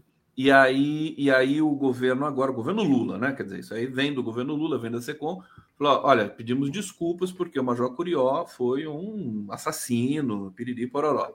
Eu, eu senti que isso de, demonstrou, o governo publicar isso, um ímpeto um pouco maior com relação a enfrentar os militares golpistas. O que, que você acha sobre isso? Não, eu acho que você está correto e só houve esse clima para esse tipo de, de atitude porque o comandante está tomando uma série de providências nesse sentido. É, por exemplo, uma coisa que eu não publiquei, porque eu não vou é, conseguir o dado que eu queria, a certeza, é que o TCU cortou as pensões das viúvas e filhas de militares é, que receberam do Bolsonaro e, e, e dos, dos anos anteriores o título de marechal, o que acrescia em 30% os, os, as pensões, os proventos dessas senhoras. Então, uma das famílias que recebia esse, esse provento pelo título de marechal é a do Ustra, porque o Ustra ele se aposentou, sempre quando se aposenta, ascende para mais um posto. Ele se aposentou como coronel, ascendeu, aliás, ele foi elevado à condição de coronel, depois ainda tinha general para chegar a marechal. O Bolsonaro simplesmente pulou três casas, sabe? Rodou dadinho e falou: ande três casinhas. É, o Ustra pulou para a condição de general e a família, a, as filhinhas, uma é a Patricinha e a outra, é, sei lá o nome, esqueci, eu só guardei a Patrícia, acho que é Silvane, sei lá. Eram nomes assim, da moda. Hum. É, essas meninas ganhavam é, esse soldo de mais 30%, que é o papai torturador é, foi ascendeu a condição de, de, marechal pelo Bolsonaro. Isso aí foi caçado, não só o delas, como de vários. É, não vi essa notícia, viu? E olha não, que eu. Não saiu, eu só está no boletim militar. Está no boletim. Eu tive, ah, eu tive acesso, mas eu Isso. não quis publicar e escrever, porque eu não tinha certeza se as filhas do Ustra já foram cortadas. Então, quando eu tiver isso bem certinho, eu vou escrever Você sobre Você faz uma matéria bem bonita para gente. Mas eu fico eu tô, lá. Estou falando para a Denise aqui, viu, gente? Vamos ver se vocês me ajudam nisso. Que a Denise precisa abrir o, abrir o blog dela. Precisa, que nem o Marcelo Auler. Tem o teu espaço ali para a gente ir atrás de você quando a gente sente saudade, quando a gente quiser uma informação assim quente, que você sempre tem. Você tem Twitter, ô Denise? Você não tem, né? Eu tenho Twitter. Você eu tem Twitter? É. É, aliás, a rede social que eu mais frequento. Você eu não me segue. Eu, não, eu, eu me atrapalhei aqui, porque eu. Não, não, me segue eu, no Twitter. Eu vou, eu, vou te, eu vou ver agora isso. Deixa eu trazer o Sérgio Capilé, está dizendo aqui: respeito os comentários de quem tem mais conhecimento e experiência política do que eu, mas o consenso sobre o erro da jornada de julho de 2013, de junho de 2013, é muito simplificador e maniqueísta. Houve uma evolução do MPL ao golpismo. Olha, eu acho que 2013, eu falei com a Ângela Alonso, que é especialista, tá, publicou acho que o segundo livro, fez a série com o Paulo Marcum, que é muito bonita, muito, muito importante sobre 2013, está sendo reprisada agora pelo Canal Brasil. E, e, ela concordou comigo o seguinte: quer dizer, o 2013 parece aquele caminhão que atropelou todo mundo e Sim. ninguém anotou a placa. A gente não sabe ainda. Passou 10 anos e a gente continua sem saber direito o que, foi aquilo ainda. Que é aconteceu. É complicado, né? Complicado, é. complexo aquilo lá. Parece aquele, aquele rap da. E esqueci o nome dela, mas que tiro foi esse? Que tiro foi esse? Da, da, como é que é o nome dela? Alguém lembra de quem que cantou esse pois é. rap? É. Gente, aqui é o bom de fazer essas, essas entradas, podcasts, lives aqui que a gente faz, é que quando a gente esquece uma coisa, Denise, o, o pessoal lembra na hora. É ótimo. É. Lembra na hora. Então, esses problemas acabaram. É. Problema de memória aqui. Ô, Denise, eu perguntei isso para o Arbex, Jojo Todinho, acho que é o nome Jojo da. Todinho. Jojo Todinho. É, eu não ia lembrar esse? nunca. A gente está até agora perguntando que tiro foi esse. Que tiro foi esse? É, o Arbex não quis me responder aqui, foi até malvado comigo aqui e tal, mas eu vou perguntar para você sobre o, o, o Lula ter é, enfrentado a pressão do União Brasil, porque isso é, é concreto, né, gente? É claro que a gente precisa do discurso né, das ruas e tudo mais, da, da, né, de voltar às bases, mas isso é articulação do governo. Sim. Então, eh, eu queria ouvir de você, né, eh, essa essa autoestima do Lula, falando, não vou trocar a Daniela do Vaguinho por esse aqui agora e vamos ver o que, que vai acontecer. O que, que vai acontecer, minha querida astróloga Denise Assis? Eu não fui para o céu, mas posso, assim, conjecturar coisas é, com algum conhecimento de causa, porque o, que o Lula. Primeiro, assim, fazer um comentário sobre essa autoestima do Lula. Sim, ele está com autoestima. Ele está naquela fase do tipo. Eu já tenho 77 anos, não estou aqui para perder tempo com bobagem e não estou aqui para servir de, de ser vítima de chantagem. Eu vou fazer é, as coisas a que eu me propus porque eu tenho autoridade para isso. Eu acho que ele está nessa fase.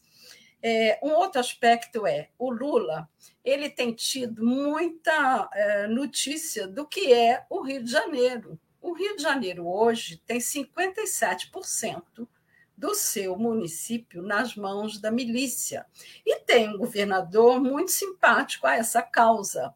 Então, é um caldeirão em ebulição e que tem no casal Daniela e Vaguinho uma dupla que conseguiu, tal como o Saddam Hussein é, conseguia ter controle sobre aquelas. É... Ih, gente, hoje a memória está que está, né? Aquelas tribos, tribos do Oriente Médio, lá pelo interiorzão, aqueles lá do deserto que ele segurava e tal. É, o Vaguinho aí falava: ah, mas era custa de morte, de, decapitação, tortura. Ok, não estamos aqui entrando no mérito. O fato é, é que ele conseguia segurar a pressão. A mesma coisa, proporcionalmente, acontece com a Daniela e o Vaguinho em Belfor Roxo, que é uma área totalmente conflagrada, totalmente é, é, milicianizada, e que eles detêm um certo diálogo com essa turma. Aí vai dizer, poxa, tem contatos com a milícia. Mas, gente, é aquela realidade do pedaço. Então, ou você convive com isso e tenta é, estancar em alguns momentos e manter uma certa distância mais sob controle, ou você sucumbe, não faz política e morre. Bom, o Lula, sabedor disso, é, colocou nas mãos desse casal esse ministério em agradecimento ao fato de não é, a sua vitória, porque ali ele não ganhou, ele obteve apenas 1% a mais. Porém, é, ele sabe que esse casal segurou muito bolsonarista, muito ódio ali, em função dele poder ir lá, dele poder falar, de, de ganhar esse 1%, é a custa de muito esforço e muita pressão. É, em reconhecimento a isso, o Lula não demitiu direto.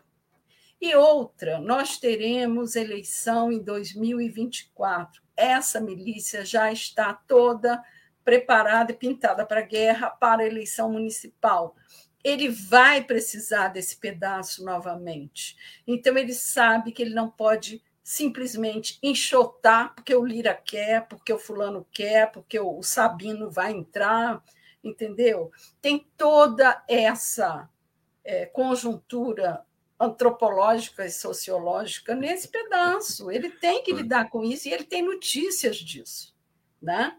Ele recebeu muita, muito recado do. É, é importante porque, assim, se o presidente começasse a ceder em todos esses planos, acaba o governo, né? O, o Não, é aquela história. É, o vizinho manda para você uma carta dizendo: olha, você tem que ceder a sua churrasqueira no domingo, porque eu sei que sua mulher te trai, e eu vou espalhar para a rua que você é corno. Se você não empresta a churrasqueira, você vira corno. Mas se você empresta uma vez, da outra vez ele vai dizer que ele vai ocupar a sua varanda e daí a pouco ele está deitado na sua cama. Adorei o exemplo. Puxa, que coisa mais, mais delicada, né? Não, mais sociológica. A sua churrasqueira, você eu vou falar para todo mundo que a sua mulher faz com você. Adorei. Ô, Denise, querida, teu Twitter tá aqui, todo mundo seguindo, já tô seguindo, não sei o que aconteceu. Tive, tive um apagão que eu não estava seguindo você no Twitter. E o Twitter da Denise é bombado, viu? O Twitter bonitaço, tá lá, ela publica bastante. Então fica só a minha sugestão para você fazer o seu blog, depois a gente vai conversar direito sobre isso. Ó, tá Denise, tá sempre Como muito bom. Quer dar um último recado aí para o nosso povo? Não, eu, eu quero agradecer aos que me seguirem no Twitter e dizer que é sempre uma alegria estar aqui. Passa tão rápido, é passa tão divertido. Rápido, menina. Não é? É, uma loucura. Eu nem vejo. Daí a pouco acabou. acabou. É, tchau, Conde. Tchau, meus queridos e queridas. Um bom dia para todos. Não deu nem tempo de eu falar do feminismo estrutural da Daniela. Bom. Falamos na, na, na, sequência. Falamos na sequência. Falamos num, num outro momento. Beijo tá para você. Denise Assis. Tchau. Até a próxima.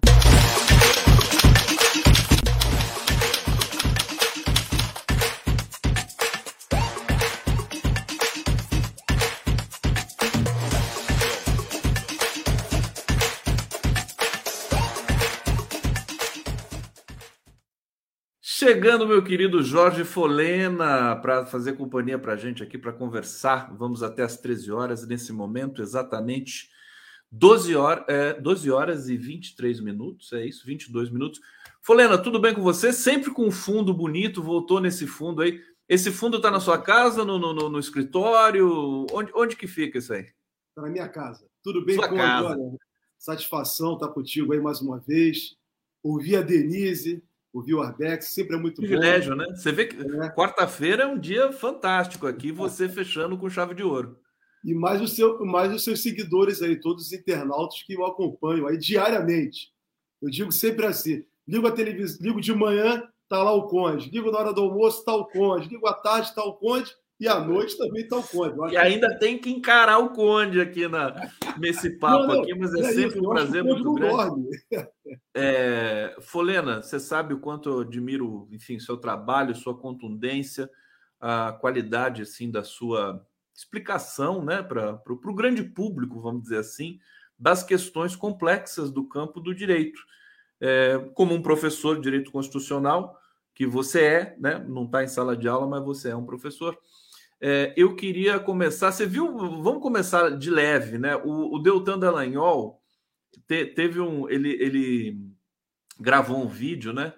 Que tá bombando por aí, porque ele fala de Deus e que Deus o abandonou e que não entende o que está acontecendo com ele. O Deltan Dallagnol é candidato a virar o pastor messiânico dos próximos anos do Brasil. Ô, Folena, o que, que, você diria do. Vamos começar falando do Deltan aqui. Tudo, vamos lá. Você me pede para pegar leve, né? E coloca uma questão. Pega dessa. leve, pega leve. Não, olha, ô Conde, eu só posso resumir o Deltan numa, numa frase: né? é um charlatão. Né? É um charlatão. Né? Um aventureiro, um irresponsável e, acima de tudo, Conde, que é mais lamentável, é um, cara, é um camarada jovem, né? É um camarada jovem, né? Com aparência física de um homem jovem, né? Mas um sujeito completamente... Né? Essa situação aí do Deus o abandonou, né? Revela todo o seu charlatanismo. Na verdade, ele quer agregar em torno dele a sua visão messiânica, como ele sempre fez. O Conde, quando eu disse para você semana passada que nós tínhamos que fazer toda uma revisão, aproveitar a Lava Jato tudo se aconteceu feito pelos malfeitos da Lava Jato e fazer uma revisão do sistema de justiça, exatamente esse é um exemplo do Deltan. Né? o, Deltan é um, foi um jovem que foi recrutado nessa estrutura hoje existente né, para atuar no Ministério Público Federal. Não são todos do Ministério Público Federal, tem que ser dito isso. Mas, infelizmente, o modelo que nós temos de recrutamento não é um modelo que nos leva a ter pessoas para ocupar um cargo da República de tamanha importância. Um procurador-geral da República tem um poder, dado pela Constituição de 1988, um poder gigantesco. É um poder, ele fala pela sociedade, ele representa a sociedade nas questões federais. Então, não podemos entregar, dar tamanho poder para uma pessoa né, como o Deltan. E com toda a força-tarefa da Lava Jato, como nós estamos vendo. Né, nós já tínhamos é, constatado, né, pelo que foi a atuação deles durante o processo, todo o processamento do presidente Lula e de todos os diversos casos da, da Operação Lava Jato, mas do que veio adiante, né, pela, é, pelas revelações né, da, da, apresentadas pelo Supremo Tribunal Federal, posteriormente, né, a oportunidade que nós tivemos, que, tivemos né, de constatar né, na Operação Sputnik né, como essa, com essas pessoas, o Conde, são pessoas despreparadas para o cargo que exerciam. Todos eles, juiz, procuradores, uma promiscuidade. Não existe uma outra palavra para essas pessoas. Então, não podemos ter à frente do sistema de justiça, à frente de um cargo tão importante da República, pessoas que sequer, Conde, olha, eu faço um desafio. Né? Esses concursos não analisam a capacidade intelectual dessas, dos candidatos. Sequer o Conde, não sabemos nem se, se, se essas rapazes, essa rapaziada, né, como o caso do Deltan, tem uma capacidade intelectual, se conhece literatura brasileira. É porque é uma decoreba, né? Não precisa ser exatamente. revisto esse processo seletivo, não precisa? Não, exatamente. Então, a prova, prova de múltipla escolha, no caso do Ministério Público Federal, a primeira fase, e os outros, que mesmo sendo escrita, os candidatos se preparam para aquilo. Quer dizer, não é feita uma avaliação de cultura geral. Muito mais do que manipular o direito, a, as regras, os princípios e a jurisprudência, nós temos que saber se homens e mulheres que vão ocupar cargos de tamanha importância na República, que vai decidir a sua vida, Conde, a minha vida e de um montão de gente, são pessoas efetivamente preparadas para exercer aquele cargo. Então, a Operação Lava Jato é, nos possibilitou, né, de todo o mal que ela causou, mas ela nos possibilita agora a refletir e ver aonde nós erramos como sociedade. Eu não quero dizer que tenha que tirar poder. Não estou falando isso. Eu estou dizendo simplesmente que temos que revisitar o que nós fizemos, porque nós, como sociedade, erramos. Jorge Folena, olha, eu botei o Twitter do Folena aqui na tela, gente. Vou colocar no bate-papo também para todo mundo seguir o Folena no, no Twitter. E eu estou aqui impressionado com que gravata bonita o, Obrigado. Está combinando com o quadro atrás e o seu, o seu paletó também. Olha é, só, se o Lula vê. O Lula é louco por gravata, você sabe, né? Tô sabendo. Ele, é, é, gravata para ele. É... gravatas belíssimas, Se ele vê essa gravata, vai querer para ele. Ô, Fulena. Ô, Lula, deixa eu... Lula, só, Conde, eu quero te agradecer você colocar sempre o meu Twitter aí. Toda vez que você coloca né, o Twitter, as pessoas passam a me acompanhar. Olha, eu que te agradecer muito. Tá? Eu não, não tenho assim, grandes pretensões, mas é onde eu lanço as minhas ideias, no meu Twitter, no meu blog né? Jorge Folena, arroba Também tem o blog aqui, ó. Né? Então, é uma oportunidade que você me dá, Conde, das pessoas também poderem conhecer um pouquinho do meu pensamento, das minhas ideias, né? Que depois de 2016, depois do golpe de 2016, Conde, nós passamos a travar com mais, né, sabe? Tivemos à frente aí lutando de todas as maneiras contra o golpe e principalmente o, o Conde, infelizmente aconteceu no Brasil né, que foi a implantação do fascismo. E essa é a nossa luta hoje, superar o fascismo. E para superar o fascismo, Conde, você me permite? Só um corte, um título. Na verdade, para superar o fascismo, nós temos que vencer no Brasil o bolsonarismo e a Lava Jato. É por aí que começa a vencermos o fascismo, que é filho, filhote do neoliberalismo. Perfeitamente. Vamos ficar de olho nos Estados Unidos. Estava conversando com o Arbex aqui, você deve ter acompanhado que o Trump ele está ele tá se fortalecendo de novo, se fazendo de vítima, né? Primeiro ex-presidente dos Estados Unidos a ser processado pelo, pela esfera federal, mas é, nos Estados Unidos não tem lei da ficha limpa, uhum. e é, a grande ameaça para a gente poder superar, talvez, esse, esse, uma das ameaças, né?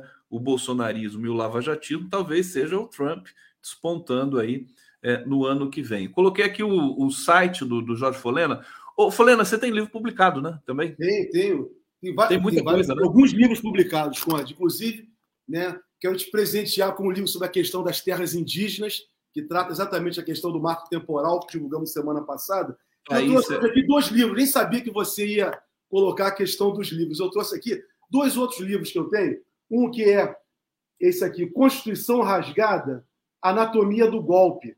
É um livro que foi publicado pelo Sindicato dos Engenheiros no estado do Rio de Janeiro, né, que é exatamente Belíssima capa, hein? É, foi um enfrentamento, Conde, aqui nesse livro, nós fizemos em 2016 exatamente o um enfrentamento ao golpe contra a presidenta Dilma. E o Sindicato dos Engenheiros, o SENGE Rio, né, foi o patrocinador dessa obra, como uma outra também, Conde, tem tudo a ver com o que nós estamos falando aqui, com o Deltan, que é o, o livro também, é, cuja editora é a editora do Sindicato dos Engenheiros no estado do Rio de Janeiro, Intervenção Judicial. Nesse livro aqui, nós tratamos, Conde, é, tratamos exatamente né, dos absurdos praticados pelo Poder Judiciário. É um livro em que eu procuro mostrar quem é o Poder Judiciário, as suas origens, que é uma origem feudal, num acordo né, na transposição do período histórico em que a burguesia foi vencedora, o período que nós estamos, é uma, é uma luta histórica e revolucionária da burguesia, mas em que o poder judiciário é o prosseguimento da aristocracia.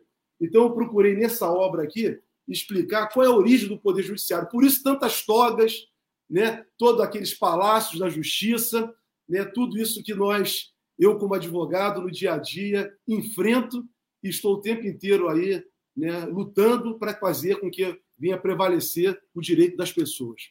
Fantástico. Quem quiser os livros do Folena, olha, as capas estão maravilhosas, viu, Folena? Tá de parabéns aí o teu capista.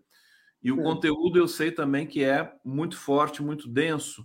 Quem quiser os livros do Folena é. Vamos dar o crédito, então, né, já que você citou aqui. Vamos, quem vamos. Capa, quem fez a capa foi Aline Bezerra.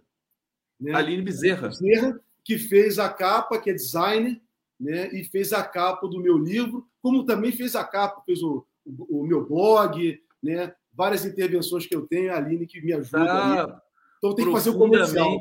bem assessorado, Jorge Rubem Folena de Oliveira. Esse é o, é o Jorge Folena.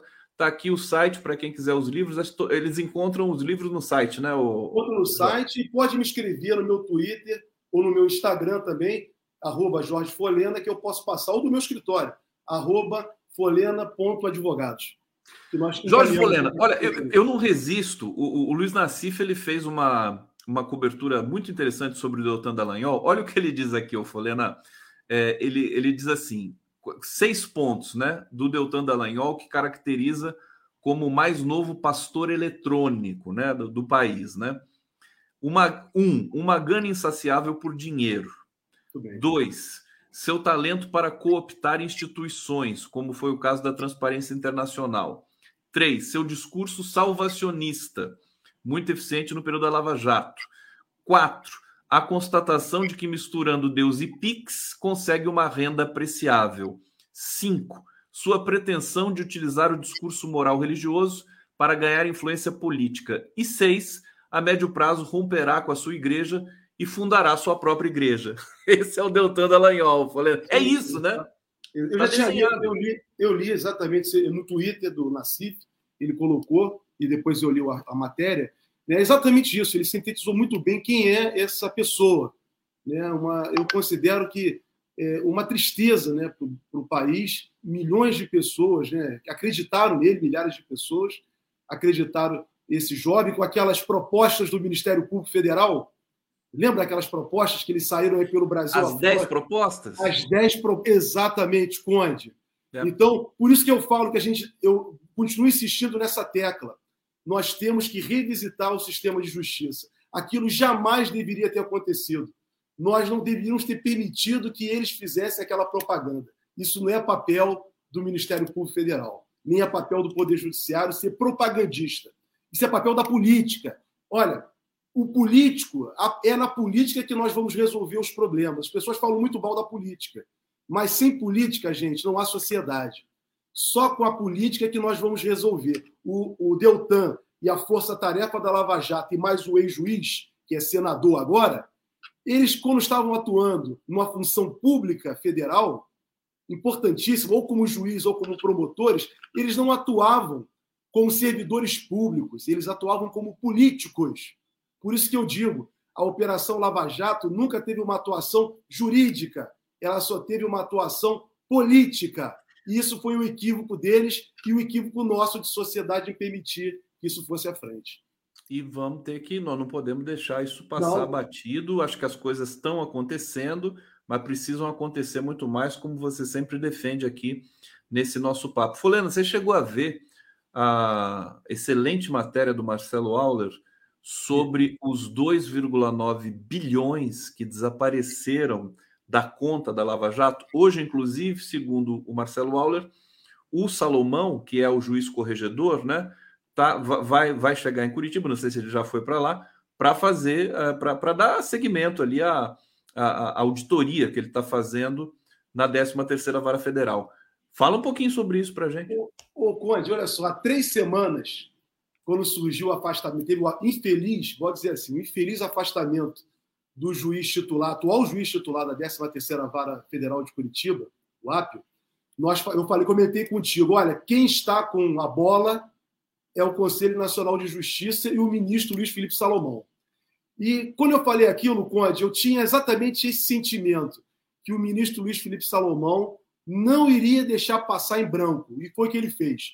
Imediatamente, logo no dia seguinte, nós falamos na quarta, na quinta-feira, ele convocou uma correição na, na, na 13ª Vara de Curitiba, como no Tribunal Regional Federal da Quarta Região, que fica lá em Porto Alegre. Muito bem, Conde. O ministro Luiz Felipe Salomão fez muito bem como Corregedor Nacional de Justiça, porque não pode aquele tribunal lá, o TRF4, junto com a junto com a turma de Curitiba, impedir que a sociedade vinha tomar conhecimento de todos os malfeitos praticados pelo juiz, pelos promotores, pelos desembargadores, pelo presidente do tribunal, que é a época da prisão do presidente Lula, e nós tivemos conhecimento agora, já, sabe, já imaginávamos, quando o presidente Lula teve um habeas corpus para soltar, atuação incrível, Conde, a atuação do presidente do tribunal interferindo numa decisão de um colega que tinha concedido a decisão, e o pior, pela operação Sputnik, constatou-se que ministra do Supremo Tribunal Federal, ministro da Justiça interferiram naquela ação. Ou seja, é muito sério tudo isso, Conde. Tudo que aconteceu no Brasil com essa gente é muito sério. Por isso que eu tenho batido o tempo inteiro contigo aqui, quando nós temos que ter né, uma CPI para apurar isso com muita profundidade, porque essa gente, tanto o juiz, eu vou chegar no Auler, tanto o juiz como todos que tiveram atuação, eu não tenho a menor dúvida, Conde, se aprofundar, nós vamos chegar à conexão internacional. E com relação à questão da conexão internacional, vem exatamente a questão do dinheiro. Porque grande parte desse dinheiro entrou no acordo feito entre a Petrobras com acionistas estrangeiros, lá nos Estados Unidos, que sequer teriam direito, não teriam direito nenhum. Eles eram sócios da Petrobras e, como sócio, eles não poderiam cobrar da empresa. Se tivesse que cobrar, teriam que cobrar dos gestores e não da empresa. E a Petrobras, na, durante o governo do Temer, fez um acordo, a meu juízo, indevido com os acionistas. E esse dinheiro entrou e entrar né, parte desse dinheiro veio para o Brasil. 2 bilhões e 500 mil na época de reais, que era a parte que foi destinada para o fundo da Lava Jato. E acontece, Conde, que esse dinheiro, na época, poucas pessoas falaram sobre isso.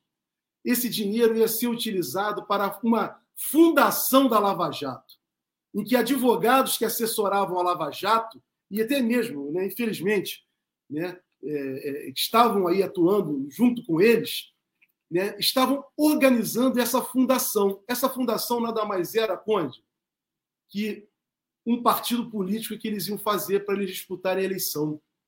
Agora, Conde, o fundamental é que, como Marcelo, o jornalista, o repórter Marcelo Euler levantou, né, está investigando e apurando como deve fazer um bom, um bom repórter, é, esse é, é assim que ele gosta de ser reconhecido, e efetivamente é, é saber aonde foi parar esse dinheiro, Conde. Por quê? O juiz, que era o titular na época da Operação Lava Jato, que hoje é senador, tem que prestar contas. Os membros da Força Tarefa têm que prestar contas aonde foi o dinheiro para o fundo. E se o dinheiro sumiu, Conde, eles vão ter que ser responsabilizados. Não só pelos mal, outros malfeitos que eles praticaram, mas também pelo dinheiro. E olha só, Conde, eles participaram do processo eleitoral. Eu não quero dizer que esse dinheiro foi usado no processo eleitoral. Isso tem que ser apurado. Esse é o dever que tem o ministro Salomão, agora no Conselho Nacional de Justiça, e está empenhado a isso.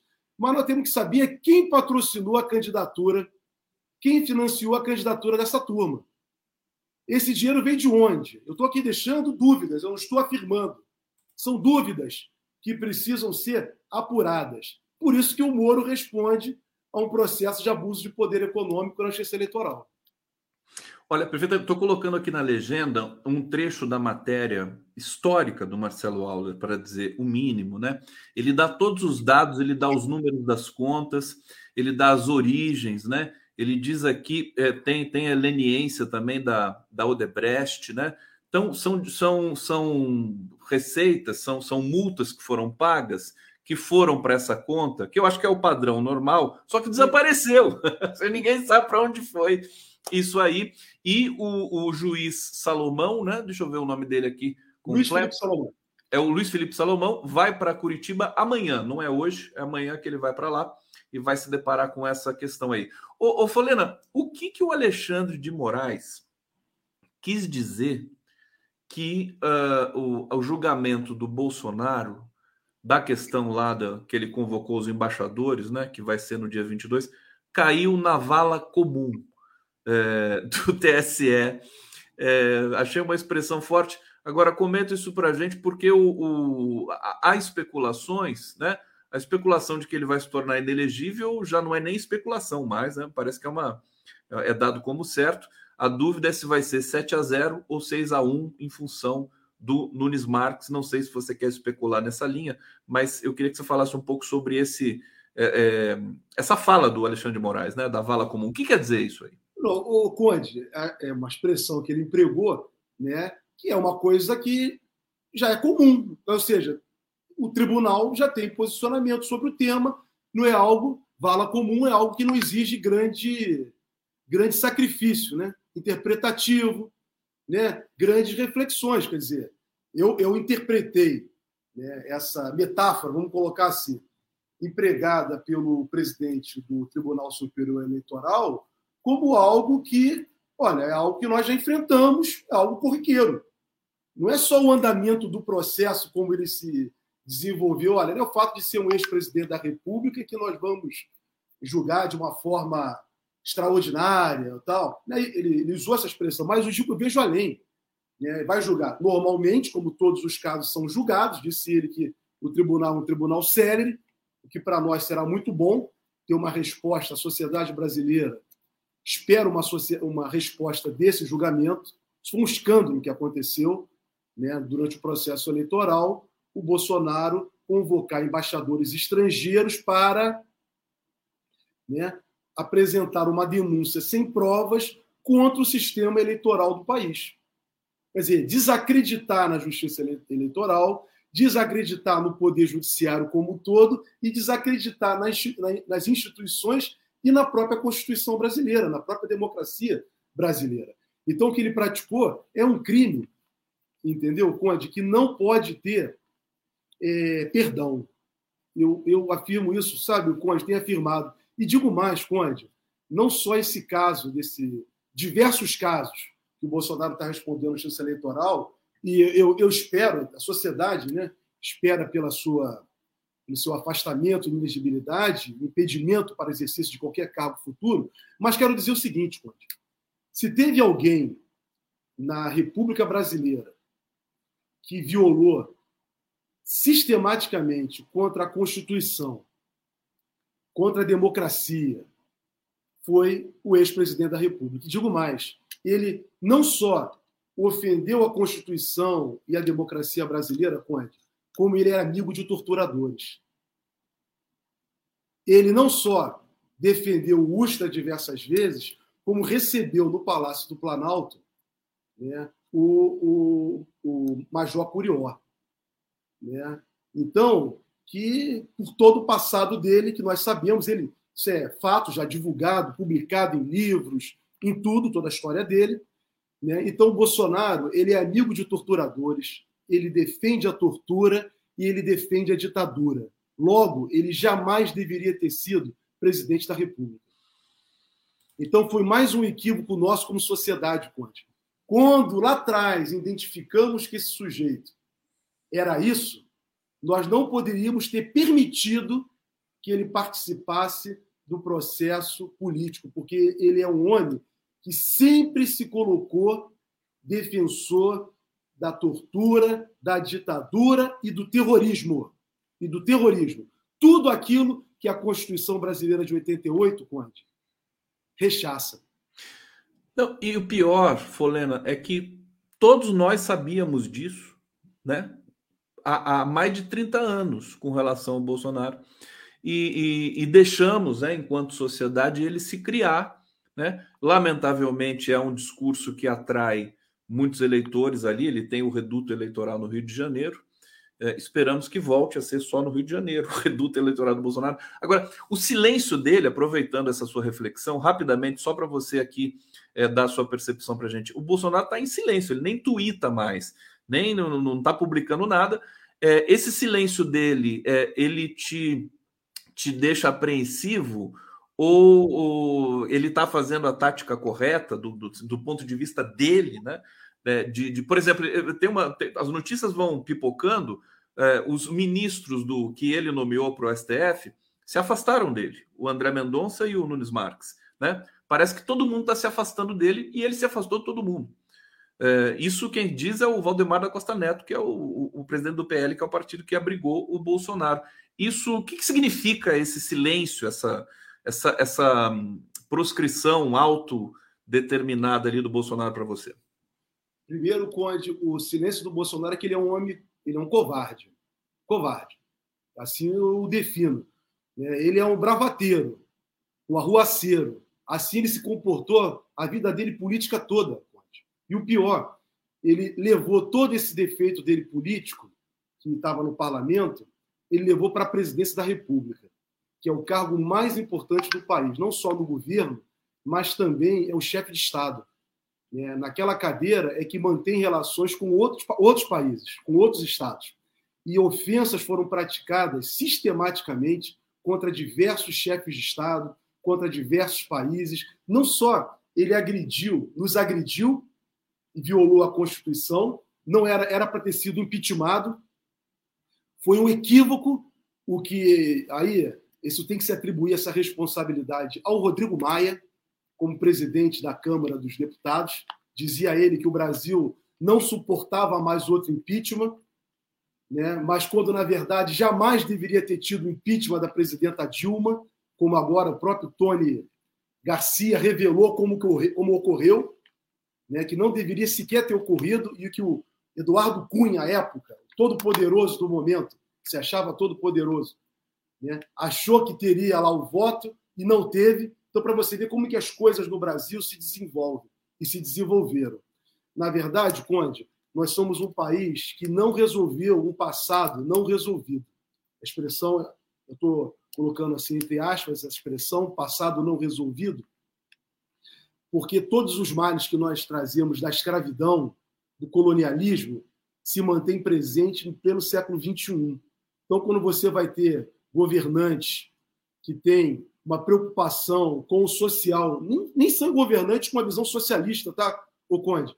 São governantes com uma visão liberal, mas uma visão humanitária, como nós vimos recentemente né? quando você vê um governante como uma mulher, uma mulher presidir o Brasil, uma mulher que vai, como presidente do Brasil, liderar um processo em que o parlamento brasileiro aprova uma lei que vai assegurar direitos para as trabalhadoras domésticas, a sociedade brasileira ainda não amadureceu, ela não sabe o que é isso.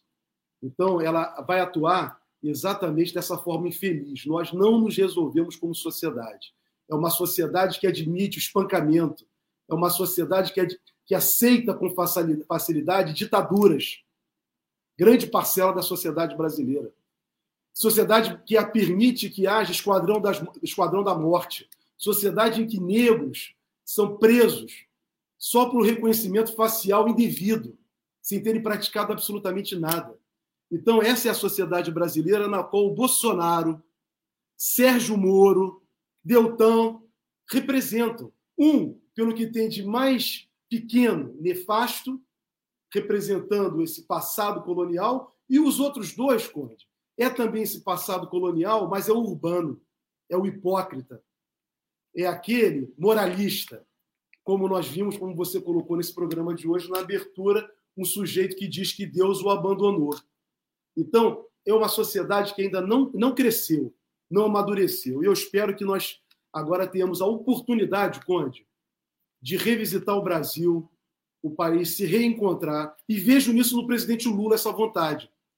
O presidente Lula está indo além do que qualquer pessoa. Primeiro, que ele não precisava ser candidato a presidente da República.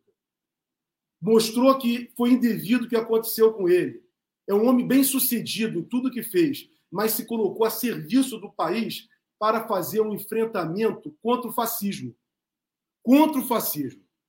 E não é fácil, porque o fascismo está em todos os lugares está nas casas, está nas associações, está no parlamento, está no poder judiciário e está nos governos. Está nos governos. A sociedade está tomada pelo fascismo. E o presidente Lula se colocou nesse enfrentamento. E nós vamos ter que vencer isso, Conde. Porque se não vencermos isso, nós vamos continuar com o regresso que nós tivemos recente, de milhões de brasileiros voltando para a linha da pobreza num país muito rico. Muito, muito rico. É inconcebível ver criança no sinal, fora da escola, pedindo dinheiro para levar para casa. Agora, tá, permita-me só fazer um comentário. Claro porque tá bonito de ver né, o, o, governo Lula, o que, o que conseguiu já realizar nesses seis meses aí, ainda não completados, né? É, e, e, isso é a experiência confirma, né? É empírico, né? A esquerda, né, liderada pelo Lula, é, na presidência da República é, um, é, um, é, um, é uma gestão de resultados. Né? Daqui a pouco a gente não vai mais ver isso. A gente está vendo o preço da carne cair, a gente vê a inflação controlada, a imprensa diz que é tudo é, obra do, do, do, sistema internacional que deu uma aliviada, mas é obra aqui desse governo, que começou a fazer os trabalhos e de também. É, digamos, recompor a economia. Trazer comentários aqui do nosso público, Hussein Brasil, pelo fim das mamatas dos oficiais e suas filhas. É uma questão gra grave que eu acho que a gente precisa discutir com muita transparência. Hussein Brasil, bom dia, Denise. Já te sigo no Twitter. Siga também o Jorge Folena, Hussein. É, Cristiana Campanha, pior que a prova deve ser a entrevista de aprovação, concurso público para Ministério Público, né? É, é, Fernando Bai, Folena, por que não há gordo no judiciário? Mas que, que, que, que pergunta é essa? Como não? Como não há gordo? Cuidado com a gordofobia, hein? Tem gordo no judiciário, tem magro, tem gordo, tem, tem de tudo, né? Tem de tudo, tem menos negro, na verdade, menos negro, né? Menos mas negro indígena. Há negros também, indígenas, mas há, há quase todo o aspecto da sociedade. E, e muito, não só no judiciário, né? No, na sociedade como um todo, né? No, sim, no, sim. Nos poderes, os negros são né, os que menos mulheres, ocupam mulheres. são os que mais trabalham mulheres também, na desigualdade. Mulheres também. Mas no judiciário as mulheres estão até. Não, tem, no judiciário tem. sim. Na advocacia, as mulheres hoje. Eu posso te afirmar que hoje as mulheres é, é, predominam. Porém, há instituições como a que eu integro, a Ordem dos Advogados do Brasil, né, que teve que agora, na última, nessa gestão atual, garantir pelo menos 50% de cotas para as mulheres. Quer dizer, nós, homens, não permitimos que as mulheres né, tivessem grau de igualdade, como é assim no parlamento também. O certo era o, Brasil, o parlamento brasileiro assegurar né, metade das vagas, né, dos 513 cargos de deputado, metade sempre assegurado para as mulheres. Né, igualdade de gênero. No Senado também e no, nos tribunais, de uma maneira geral, porque como tratar de temas em que exatamente esse ponto colonialismo né, tão presente, da subalternidade, vamos colocar assim, né, subalternidade maior é o patriarcado diante das mulheres, Conde. Todo o processo exploratório passa por aí. Então, nós temos que reconhecer essa igualdade. Então, só há pouco tempo nós viemos, como advogados, a segurar isso. É, temos que ter mais mulheres, mulheres presidindo, mulheres à frente, mulheres negras, né? E, e, e, assegurar todos. Quer dizer, assim se faz um país democrático. Só podemos dizer que há democracia quando não há pobreza e a sociedade possa se manifestar de uma forma plural, não só votar a cada dois anos. Tá aí o Jorge Folena, Danilo antifascista, Congresso Nacional igual chantagem ocasional tramada. Precisamos ficar alertas para todos esses pontos aqui e é por isso que a gente tem o Giro das Onze diariamente para vocês, que daqui a pouco vai ter surpresas aqui. Eu vou ter o prazer de anunciar para vocês aí ao longo dessa semana. Folena, agradecer demais sua presença, querido. Sempre muito bom falar contigo. É, são encontros assim que eu aguardo com grande expectativa. Aliás, toda semana está muito gostosa aqui de fazer esse programa pelo 247. Agradeço. Tamo junto. Obrigado a todo mundo Obrigado, que nos acompanhou. Hoje e amanhã estaremos de volta. Folena, demais. Muito obrigado por tudo, Conde. Valeu. Abraço mesmo. Abração, gente. Semana. Até mais.